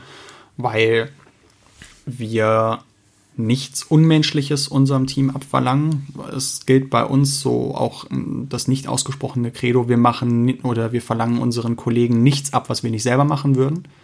Und äh, von daher, es ist ja auch nach wie vor so, ich mache genauso äh, meine Station, ich kann genauso das Leergut sortieren, ich kann ebenso gut eine Palette Wein in den Keller räumen, mache ich auch immer, ist halt einfach so. Ähm, und da herrscht ein, ein sehr gutes Verhältnis auf Augenhöhe denjenigen, die, die damit nicht umgehen konnten, die haben dann von selber gesagt, das ist da nichts für mich und haben uns verlassen, aber das war ein minimaler Bruchteil. Also von daher, ja, was das angeht, ging das eigentlich relativ sauber über.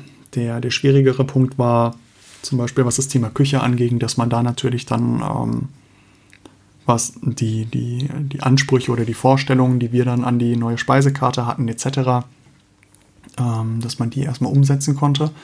Das war ein ziemlich langer Findungsweg, ähm, weil wir ja vorher quasi auch keinen wirklich aktiven Küchenchef in der Richtung hatten, sondern wir hatten immer zwei bis drei angestellte Köche plus eine Küchenhilfe quasi, die das hier dann gemanagt haben. Ich meine, bei der, bei der Speisenauswahl und dem, und dem Konzept der Karte war das auch nicht vonnöten. Und das, das hat gut und solide funktioniert. Und tja, dann, dann kam ich so quasi die ersten Male mit so einem Winzerdinner so in der Richtung um die Ecke und dann machen wir fünf, sechs Gänge hier und was weiß ich. Und äh, oh, ja, also weiß ich nicht. Äh, nein. Naja. Und dann begaben wir uns auf die Suche und äh, Gott sei Dank jetzt seit mittlerweile knapp anderthalb, zwei Jahren haben wir unseren Küchenchef, den äh, Matthias Erdmann, der uns hier äh, unterstützt und bestärkt und hier quasi das Zepter in der Küche übernommen hat. War auch so eine witzige Story. Der hat eigentlich genau dasselbe äh, Schicksal wie wir, dass er vorher auch in, in, sehr hoch renommierten Läden unterwegs gewesen ist, unter anderem Barreis etc. Mhm. Also der war viel im Schwarzwald auch unterwegs und ähm, dann mit seiner Frau quasi hierhin ins schöne Schaumburger Land zurückgekommen ist. Äh, seine Frau, die betreiben einen äh, Biobauernhof hier um die Ecke und hat natürlich somit auch wieder einen, einen, schönen Sprung nach außen in der Hinsicht gegeben, weil wir jetzt natürlich auch zeitgleich durch äh, unseren Küchenchef dort viele Produkte quasi direkt aus der Region beziehen, was Eier, ein bisschen Fleisch etc. und so weiter angeht auch ein schönes Projekt, ein, ein, sehr, sehr, sehr nette Familie. Da hat sich auch inzwischen eine, eine tolle ähm, Arbeitsbeziehung daraus entwickelt.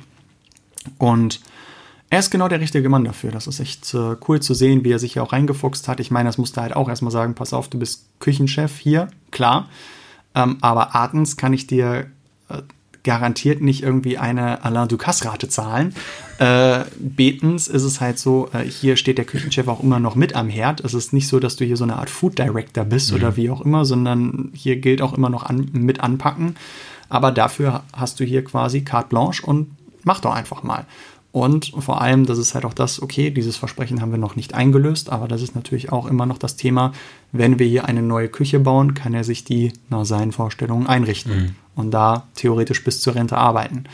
Ich meine, da werden wir auch bestimmt äh, garantiert nicht den Rotstift ansetzen, sondern dann auch sagen, hey komm, äh, wir wollen ja auch, dass, dass du das, was du dir vorstellst, auch irgendwie abrufen kannst es gibt ja so in, in, in Sternehäusern, also in der gehobenen Gastronomie ist auch ein ganz dummes Wort, ähm, gibt es immer so eine tiefe Verbindung zwischen, meistens zwischen Sommelier und Koch, wie auch immer sie ausgeprägt oder äh, funktioniert, manchmal freundschaftlich, manchmal eher ja. so äh, konträr. Hat das dann hier auch so funktioniert, dass man irgendwie für sich jemanden gefunden hat, wo man sagen kann, okay, das passt zusammen und das passt zusammen, dass man sagen kann, man hat nachher dann wirklich so eine Linie mit Wein und Essen? Mhm. Also was äh, diese, diese Weinveranstaltungen etc. angeht, da haben wir immer eine relativ enge Kommunikation und besprechen da schon immer auch beides. Das ist auch was, ähm, das, wenn ich da nochmal so ausholen darf, das, das war so eine Thematik, die sich ja mir vorher nie erschlossen hat. Ich mache jetzt mittlerweile auch den gesamten Wareneinkauf quasi hier fürs Hotel und sich dann erstmal mit sowas auseinanderzusetzen. Okay, wo kaufst du ein, was kaufst du ein, welche Produkte, wie, in welchen Mengen und was weiß ich. Der helle Wahnsinn. Der helle Wahnsinn. Reicht das? Schmeiß reicht das weg? reicht das? Schmeiß ich das weg? Ist das zu teuer? So ungefähr. Und dann auch mit den Köchen darüber zu sprechen. Oder dann auch, wenn du Dienstplangestaltung hast, okay, gut, die haben eine Veranstaltung für so und so viele Personen zu, zu, äh, vorzubereiten. Wie viel Zeit brauchen die eigentlich dafür? Und deswegen habe ich auch immer öfters mal angefangen, dann einfach so Sachen für mich selber mal äh, auszuprobieren, was er sich, wenn es einen ganzen Steinbutt auseinander, auseinander, basteln ist oder wie auch immer, Fleisch parieren, bla bla bla, einfach mal um zu sehen, wie zeitaufwendig ist mhm. das einfach. Was, wie viel Zeit muss ich denen da auf jeden Fall geben, um, um, um da auch nicht irgendwelches Unmögliches quasi zu verlangen. Ähm, es war alles so ein gewisses Scouting quasi erstmal, um sich überhaupt in diese Situation reinzuversetzen und dann auch mit den Kollegen auf Augenhöhe kommunizieren zu können, weil ich meine, äh, als Chef heißt es ja auch, ihr könnt mir viel erzählen, so ungefähr, aber ich möchte ja auch schon ein gewisses Verständnis dafür entgegenbringen und da äh, sehe ich es als meine Pflicht dann auch so ein bisschen was von der Materie wenigstens äh, zu verstehen oder zumindest auch was das Zeitgefüge angeht, weil das, da, da spielt sich ja alles quasi ab. Von deinen ganzen Stationen in der Vergangenheit, wo hast du am meisten gelernt, vielleicht damals auch unbewusst, die dich jetzt auf deine jetzige Rolle so ein bisschen auch vorbereitet haben? Mhm. Menschlich habe ich am meisten hier gelernt in den ersten zwei Jahren. Ähm, wirtschaftlich ganz klar der bayerische Hof. Mhm. Und so dieses, dieses Seele und natürlich so was so das Hedonistische angeht, da war es schon das Tantras. Ganz klar. Macht das einen auch gelassener manchmal hier im Alltags? Inzwischen. Auftreten. Inzwischen. Also ich meine, ich brauche mir hier nichts auf meine Vergangenheit einbilden, weil das mhm. interessiert hier keinen. Der will gerne sein, sein, sein, sein, sein Bier und sein Schnitzel oder von mir aus auch seine Flasche Wein und sein, sein Fisch oder Fleisch gerne haben und äh, das will er in einer guten Qualität haben, wie auch immer. Ich käme auch nicht auf die Idee, jetzt irgendwie zu sagen, übrigens, ihr, wir machen das, weil ich oder weil wir da und da waren, so ungefähr. Das ist absoluter Quatsch. Aber es ist schon ein Segen natürlich, seine, seine Erfahrungen hier halt mit einfließen zu lassen. Das ist schon cool. Macht das den, den Gastgeber dann auch ein bisschen anders oder besser, weil jetzt die Gäste, die kommen, die wissen wahrscheinlich gar nicht, was ein Tantras ist oder was, ist, was mhm. das Atelier halt ist, dass die merken, dass der Service, der hier dann gemacht wird oder viele andere Sachen, so unterbewusst ja doch ein bisschen anders ist, als wenn ich woanders hingehe? Mhm. Also die Gäste merken schon, dass der Service bei uns schon sehr aufmerksam und sehr, sehr direkt ist und dass mhm. wir auch immer sehr persönlich und nah quasi bei der Sache sind. Aber ich käme nie auf die Idee, es irgendeinem aufzuzwingen. So quasi zu sagen, hey, ja, deswegen ist das hier so. Ne? So, ich erkläre mal jetzt hier die Welt hier. Genau, so ungefähr. Hier sehen, sehen Sie mein Tantris-Tattoo auf dem linken Oberschenkel, so ungefähr. Nein. Äh, also das, das muss man sensibel angehen. Mm. Und da lernen wir auch immer noch mit dazu. Also äh, das, das ganze Ding hier, das ist noch lange nicht, das ist noch lange nicht fertig. Also wir sind, äh, haben jeden Tag immer noch neue Ideen oder beziehungsweise man, man überdenkt auch immer mal wieder neue, neue Sachen, die, die man irgendwann mal gemacht hat und sagt dann, ah, okay, das war vielleicht doch nicht so cool oder das hätte man vielleicht da auch nochmal anders machen können. Aber es ist, es fordert dich halt so auch immer wieder täglich und begeistert dich halt auch in, in der Richtung. Wie viel Trial and Error ist das die letzten vier Jahren jetzt hier gewesen?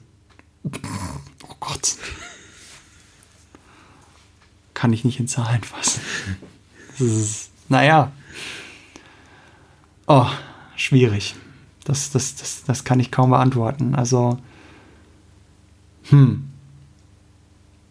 müsste ich mir mal nochmal separat Gedanken machen, sage ich ganz ehrlich. Das ist Wir haben noch gar nicht zur Größe gesagt. Also, ich auf der Homepage habe ich natürlich im Vorfeld mir hm. alles so angeguckt. Das sieht dann so aus wie so ein ja, Fachwerkhaus mit ein bisschen angebaut. Aber gerade als wir die Runde gedreht haben, wie viel Quadratmeter? Hast du mir gerade gesagt, 4000, 5000 Quadratmeter? Oh nee, ein bisschen, ein bisschen mehr. Das ist, glaube ich, schon.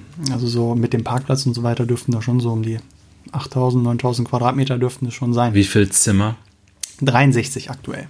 und auch komplett organisch gewachsen, sprich mit dem Stammhaus genau, drüben richtig. und dann einfach mal zugekauft, zugekauft, was so gerade in der genau, Altstadt frei also das, ist. Das war, das war damals der äh, geniale Erfindergeist des, des, des Seniorchefs, der das halt damals schon relativ früh, als hier damals auch die Immobilienpreise noch relativ im Keller waren, äh, das gesehen hat und sich dann direkt hier und da und dort natürlich den Claim abgesteckt hat und zu sagen, okay, ähm, wenn das im Verkauf steht, das nehme ich sofort. Zack, zack, zack, zack. Wir waren gerade vorne in eurem Fahrradkeller, weil Fahrrad mhm. ist der große Thema hier. Das ja. war früher eine Metzgerei. Das war früher eine Metzgerei, genau. Ja. Und äh, ja, so ist das Stück für Stück gewachsen. Und es hat sich auch immer wieder mal alles verändert. Und natürlich, klar, deswegen entsteht halt einfach mal so ein Raum, wo so eine Treppe ins Nichts führt, quasi. ja, das so Bild davor. Genau, einfach, einfach, einfach ein Bild vor die Wand gehängt. So. äh, ja, aber das macht halt auch den Charme aus. Und äh, sorgt halt auch einfach dafür, dass wir, dass man ganz klar sieht, dass man hier in einem ähm, individuellen, familiengeführten Betrieb ist. Bei mhm. uns ist nichts einfach von der Stange oder einfach so aus, aus irgendeinem Gesamtkonzept, was man für 50 Hotelzimmer so angerichtet hat, quasi äh, entstanden ist, sondern ja, das ist halt auch das, was einen natürlich täglich beschäftigt. Jeden Tag hast du auf irgendeinem Zimmer irgendwas anderes, weil jedes Zimmer einzigartig ist und jedes Zimmer seinen individuellen Charakter hat und natürlich auch seine individuellen Wehwehchen, sagen wir es mal so. Und äh, das musst du halt alles irgendwie erstmal kennenlernen. Also ich meine, wie oft ich mich jetzt schon hier mit Thema Stromkreise, Gas, Wasser, wie auch immer, ich kann eine Toilettenspülung ein- und ausbauen durch. Ich bin, bin, bin inzwischen ein richtiger Profi, was das Ganze angeht. Ein Spülkasten ist mein zweites Zuhause. Also ist halt einfach so. Du musst dich auf einmal mit Dingen befassen. Naja, aber sie sind wichtig, damit der Laden läuft. Ganz einfach. Und äh, von daher, das hätte ich mir nie so vorgestellt. Und tja, aber es ist auch sehr erfüllend, halt einfach zu sehen, wenn, wenn alles wächst und alles gedeiht und äh, die Gäste dir ein gutes Feedback geben und äh, die Familie zufrieden ist und wenn dann am Ende des Tages das auch noch alles in einem wirtschaftlichen Rahmen abläuft, ist doch, ist doch super. Was willst du mehr? Wir haben uns gerade dann die Räume angeguckt, die quasi dann nach eurer Übernahme umgestaltet worden mhm. sind. Also sprich einmal die, dieser Clubraum oben, dann das Gartenzimmer, der Frühstücksraum wie weit sind solche Veränderungen auch Operationen am offenen Herzen in so einem Betrieb? Also nicht nur für den Betrieb selber, sondern auch für so Stammgäste, die immer alles kannten und das muss so bleiben und bloß nichts verändern. Ich kenne das von anderen Betrieben, wo das oh, immer großes Tara gibt. Schön, gut, dass du das anschneidest. das, war, das, das war pur am offenen Herzen und zwar äh, ohne Mundschutz und ohne Kittel. Es war, es, es war immer zum Schießen.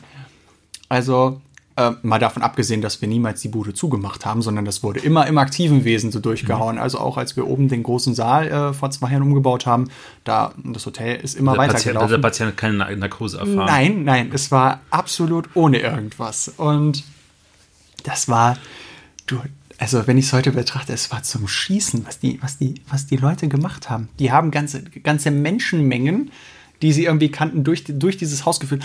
Und da bauen sie jetzt was um und da machen sie was. Und guckt euch das mal an. Du konnt, also du hättest, eigentlich hätte ich es damals schon so machen müssen. Ich hätte alles mit Zeitungen zukleistern müssen, alles abhängen müssen, weil dann hätte ich noch mehr Erwartungshaltung geschert. Ne? Das haben wir auch schon überlegt, wenn wir, wenn wir das Restaurant umbauen, dann, dann bauen wir alles zu mit ah, Wänden. Mit, mit Zeitungspapier, dann machst du ein ganz kleines Loch rein und dahinter hängst du einfach irgendeine Visualisierung, die eigentlich nichts mit dem Raum dahinter zu tun hat, der ja wieder graviert. Hm, dann haben genau. sie nämlich eine ganz andere Vorstellung. Ja.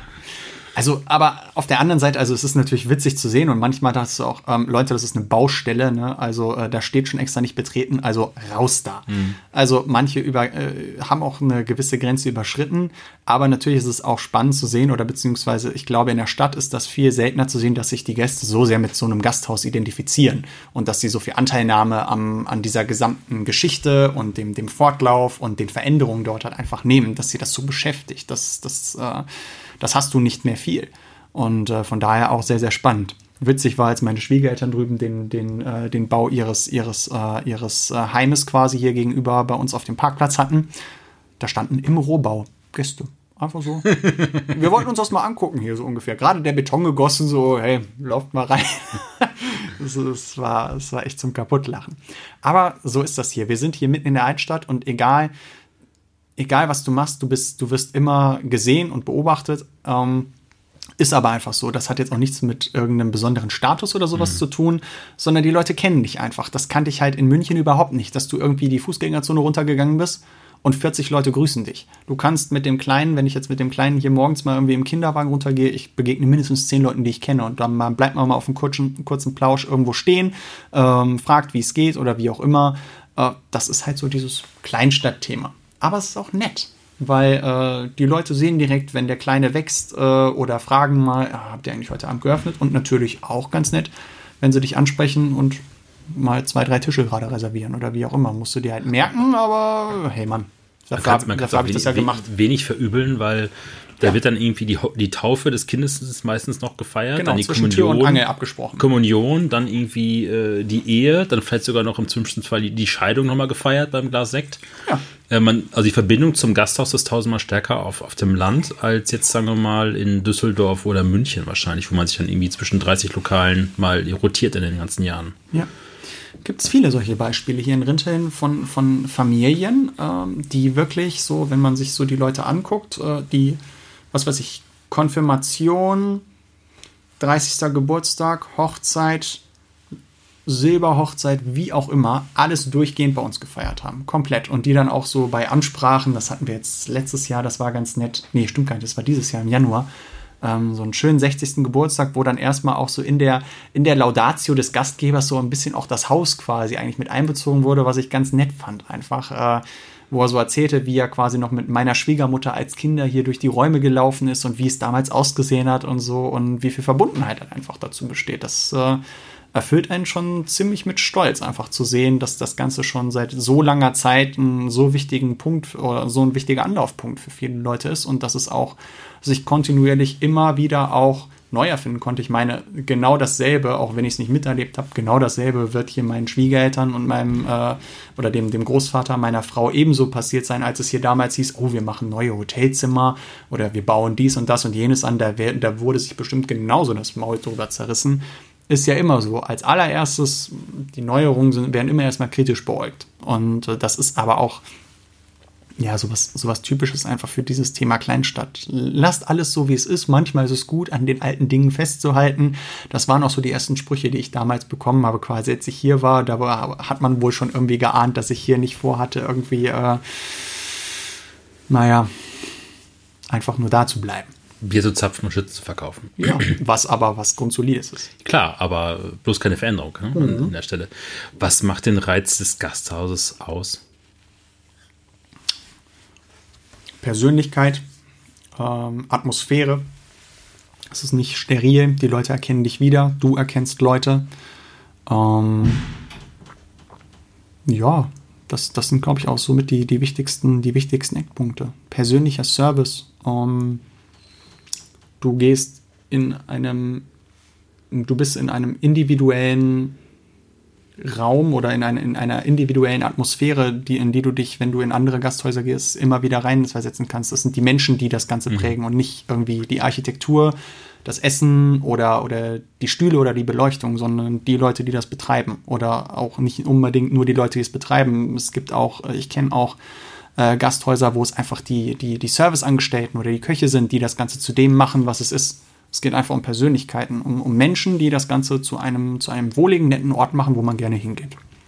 Also ein bisschen auch emotional aufgeladener. Ja, klar. Und Viel emotional als, als aufgeladener. Beispiel, und im Tantris hast du wahrscheinlich irgendwie, du bist dann, sagen wir mal, als Gast von außerhalb von München, bist du vielleicht, wenn es mal hochkommt, einmal im Jahr da, hm. wenn du richtig Fanboy bist. Hm. Dann hast du halt irgendwie jemanden aus dem Service, den du wiedererkennst. Dann hast du die Küche zu Hans Haas, wo du hm vielleicht eher eine Anguckung zu findest, weil gute Grundprodukte, geile, geile Sache, einfach tolle Weine getrunken. Mhm. Aber Gasthaus ist so zu. Das ist mal einen Ticken anders irgendwie, ne? Ticken anders, doch alltäglicher, vielleicht ja, gebundener genau. und dass sich auch ein bisschen raushebt aus dem Alltag. Ja. Ich meine halt auch natürlich sowas wie, wie Tantris in der Richtung, das ist ja was, das ist ein in Anführungsstrichen ein fester, gesetzter Termin im Jahr. Da freut mhm. man sich drauf. Das ist mit langer Vorbereitung ins Gasthaus. Da entscheidest du dich von jetzt auf gleich, okay, komm, da gehen, gehen wir hin. Ähm, heute Abend ist der Kühlschrank leer, komm, lass, lass hingehen, so ungefähr. Und du äh, hast trotzdem äh, jedes Mal immer wieder Spaß. Und es ist trotzdem immer irgendwie was, was, äh, was dir Spaß und Freude bereitet. Ob es jetzt die Leute sind, das Essen, ähm, eine nette Gesellschaft, wie auch immer. War dir das vorher so bewusst, bevor du hier eingestiegen bist? Nee, überhaupt nicht. Das sind alles, das ist ein, ein, äh, ein äh, fortschreitender Prozess immer noch, sagen wir es mal so. Ich bin noch lange nicht da äh, oder wir sind noch lange nicht da, wo wir uns eigentlich gerne sehen. Aber das Schöne ist auch immer, wenn wir uns gerade denken, dass wir uns an diesem Punkt sehen, dann denken wir schon wieder eigentlich weiter. Äh, es wird nie fertig sein. Das ist das Coole daran. Aber auch gleichzeitig natürlich so ein bisschen der Fluch. ähm, aber natürlich klar, äh, es gibt so kleine Highlights ab und zu mal. Und die machen, die machen das Ganze dann äh, wieder richtig spannend. Das Gasthaus hat so in den letzten Jahren immer so ein bisschen also einen makelhaften Ruf gehabt von Kroketten, Billigfleisch, über volle Teller, schlechtes Bier, bisschen belangloser Service Tja. ohne Seele. Ja. Ich habe so das Gefühl, in den letzten zwei, drei, vier, fünf Jahren sogar, vielleicht sogar, dass das Gasthaus so ein Revival erlebt. Ja. Und ich würde sogar sagen, dass durch das dann nach Corona jetzt mit, dem, mhm. mit der sozialen Isolierung der Menschen, dass die auch ein bisschen bemerkt haben, was man an so einem Gasthaus hast. Ja, genau. Wo liegt für dich die, die Zukunft des Gasthauses? Mhm.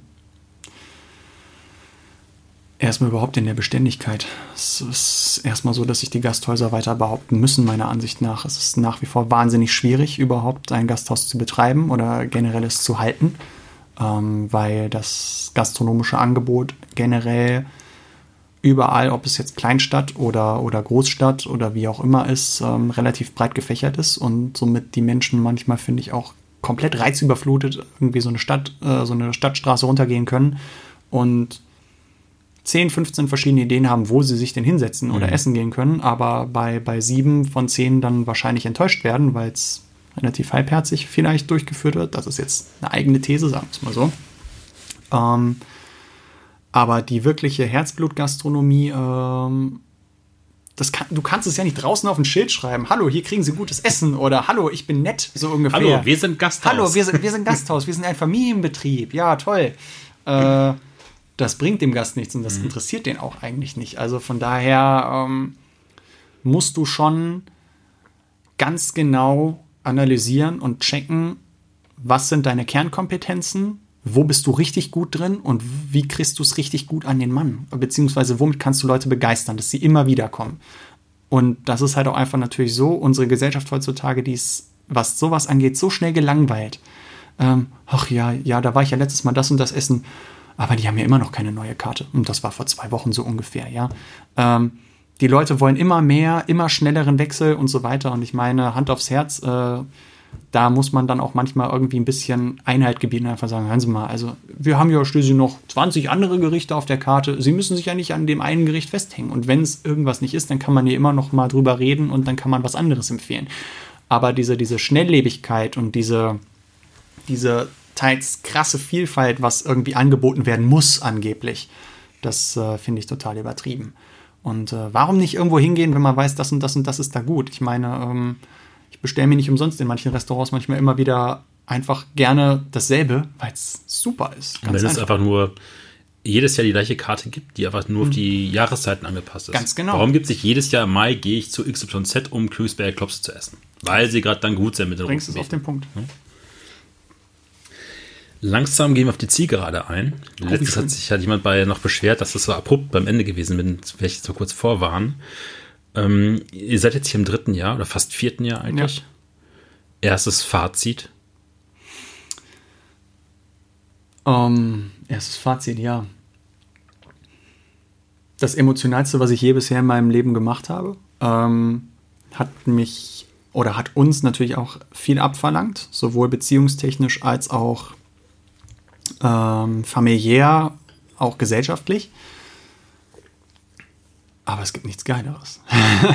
ist das so ein bisschen auch dann so, wenn man da durchgegangen ist, mit den ganzen Veränderungen, ja, genau. Familie, genau. Kind bekommen, ja, das geheiratet, dass man so ein bisschen bulletproof ist, so nach dem Motto, man hat sich die Schutzweste so bis zur Ober, bis zur Stirn hochgezogen. Ja, so weit sind wir, glaube ich, noch nicht, aber die Schutzweste, so langsam beginnt sie zu wachsen, mhm. sagen wir es mal so. Aber je, mit jedem Ding, was du hier irgendwie reingebracht hast, ist auch ein Stück mehr von dir im Betrieb ähm, ist alles, es verwächst alles einfach mit der Zeit. Und das ist beeindruckend und, und schön zu sehen. Also, es macht einfach unglaublich Spaß und äh, Stolz ist gar keine Frage. Also, äh, das ist auch was, wenn, wenn, wenn hier irgendeiner mir was sagen will oder irgendwas gegen, gegen, gegen, äh, gegen das, was hier passiert oder gegen die Menschen oder wie auch immer sagt, mhm. da wäre ich direkt fuchsig. Also da kriege ich, kriege ich direkt die Blitze in den Augen, weil du natürlich halt einfach so viel Emotion und so viel Herzblut hier reingesteckt hast, dass das auch halt, wie es so schön hast, dein, dein Baby ist. Wobei wir jetzt ja auch ein eigenes Baby haben.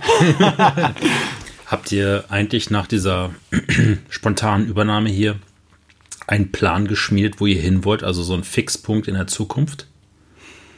Mm, ein Fixpunkt nicht. Es gibt natürlich noch so ein paar Sachen, also die jetzt gerade im, im Fortlauf sind. Also so dieser, dieser Umbau der, der, also die komplette Modernisierung der Gastronomie ist auf jeden Fall schon mal ein, ein Thema. Wenn da der grüne Haken hinter ist, dann glaube ich, können wir schon sehr, sehr, sehr zufrieden sein. Und ab dann geht es ja eigentlich direkt weiter. Es müssen ja jedes Jahr auch Hotelzimmer renoviert werden, neu gemacht werden. Ähm, eventuell expandiert man nochmal in dieser oder jener Immobilie mit mehr Hotelzimmern.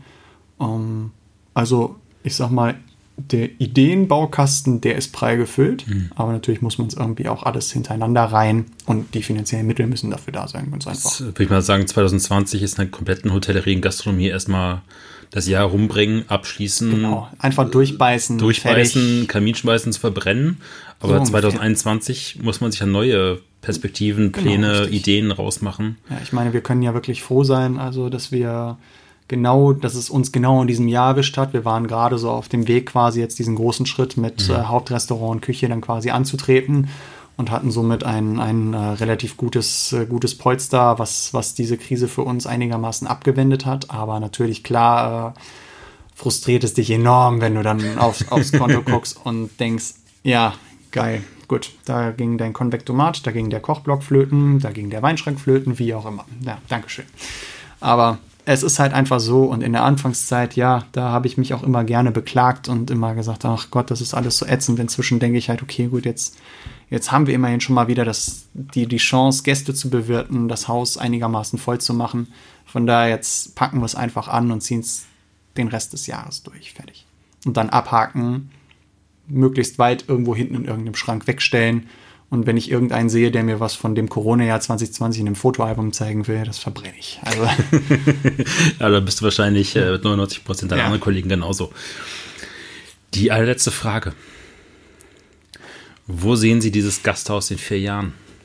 In vier Jahren? Uiuiui. Ui, ui. Wir reden jetzt mal nicht von 2020, machen wir ein Jahr drüber, weil mhm. 2020 ist, ist, ein großer Bremsklotz. Mhm. Also in vier Jahren hoffe ich auf jeden Fall, dass wir es bis dato geschafft haben, dass wir uns diesen ähm, immensen Umbau des Restaurants und der, und, und der Küche insbesondere erlauben konnten. Das wäre ganz fantastisch. Ähm, und vielleicht wäre es ja schon so, dass wir in vier Jahren das kulinarische Konzept in der Richtung ausgeweitet haben, dass wir eventuell schon ein, ein, ein weiteres kleines, oh Gott, da den richtigen Begriff für zu finden, Gourmet-Restaurant finde ich immer so ein bisschen Separé. blöd. Separé, genau. Kulinarisches Separé. Genau, ein, ein kulinarisches Satellitenrestaurant. ähm, dass wir sowas in der Richtung haben, äh, wo wir unseren Gästen auch konsequent quasi, ohne um den heißen Brei herumzureden, quasi dann immer an, von einer gewissen Zeit an das quasi bieten können, sodass man das auch klar separiert. Und äh, tja, wenn dann vielleicht schon so der, der ein oder andere Punkt oder wie auch immer mal so in irgendeinem so Blättchen auftaucht, wenn ich da mal irgendwann unseren Namen lese, ich glaube, dann würde ich schon die ein oder andere Träne verdrücken, glaube ich schon. Ja, ich auch ganz offen und ehrlich. Also das wäre schon heiß, auf jeden Fall. Aber das sind, sind alles Sachen, die, die müssen sich entwickeln und du, du musst das auch immer irgendwie natürlich alles, alles stemmen können. Und tja. Wie ungeduldig seid ihr? Oh, ich bin der ungeduldigste Mensch hier von allen, was mir auch immer gerne mal den ein oder anderen Sympathiepunkt subtrahiert hat hier im, im, im Familienrat. Äh, ich bin da wirklich der, der wirklich mit Abstand ungeduldigste Mensch und es muss eigentlich am besten immer alles gestern sein. Uh, aber da habe ich mich auch versucht, in den letzten Jahren ein bisschen zu zügeln und uh, es ist ein fortschreitender Prozess und von daher auch, auch oder ich insbesondere uh, muss an mir arbeiten, aber das ist halt einfach so. man ist, wie man ist. Moritz, vielen Dank für die Zeit und für das Gespräch, für die Geschichte. Immer gern. Schön, und ich freue mich auf heute Abend. Jo, heute Abend wird klasse. Danke dir. Danke.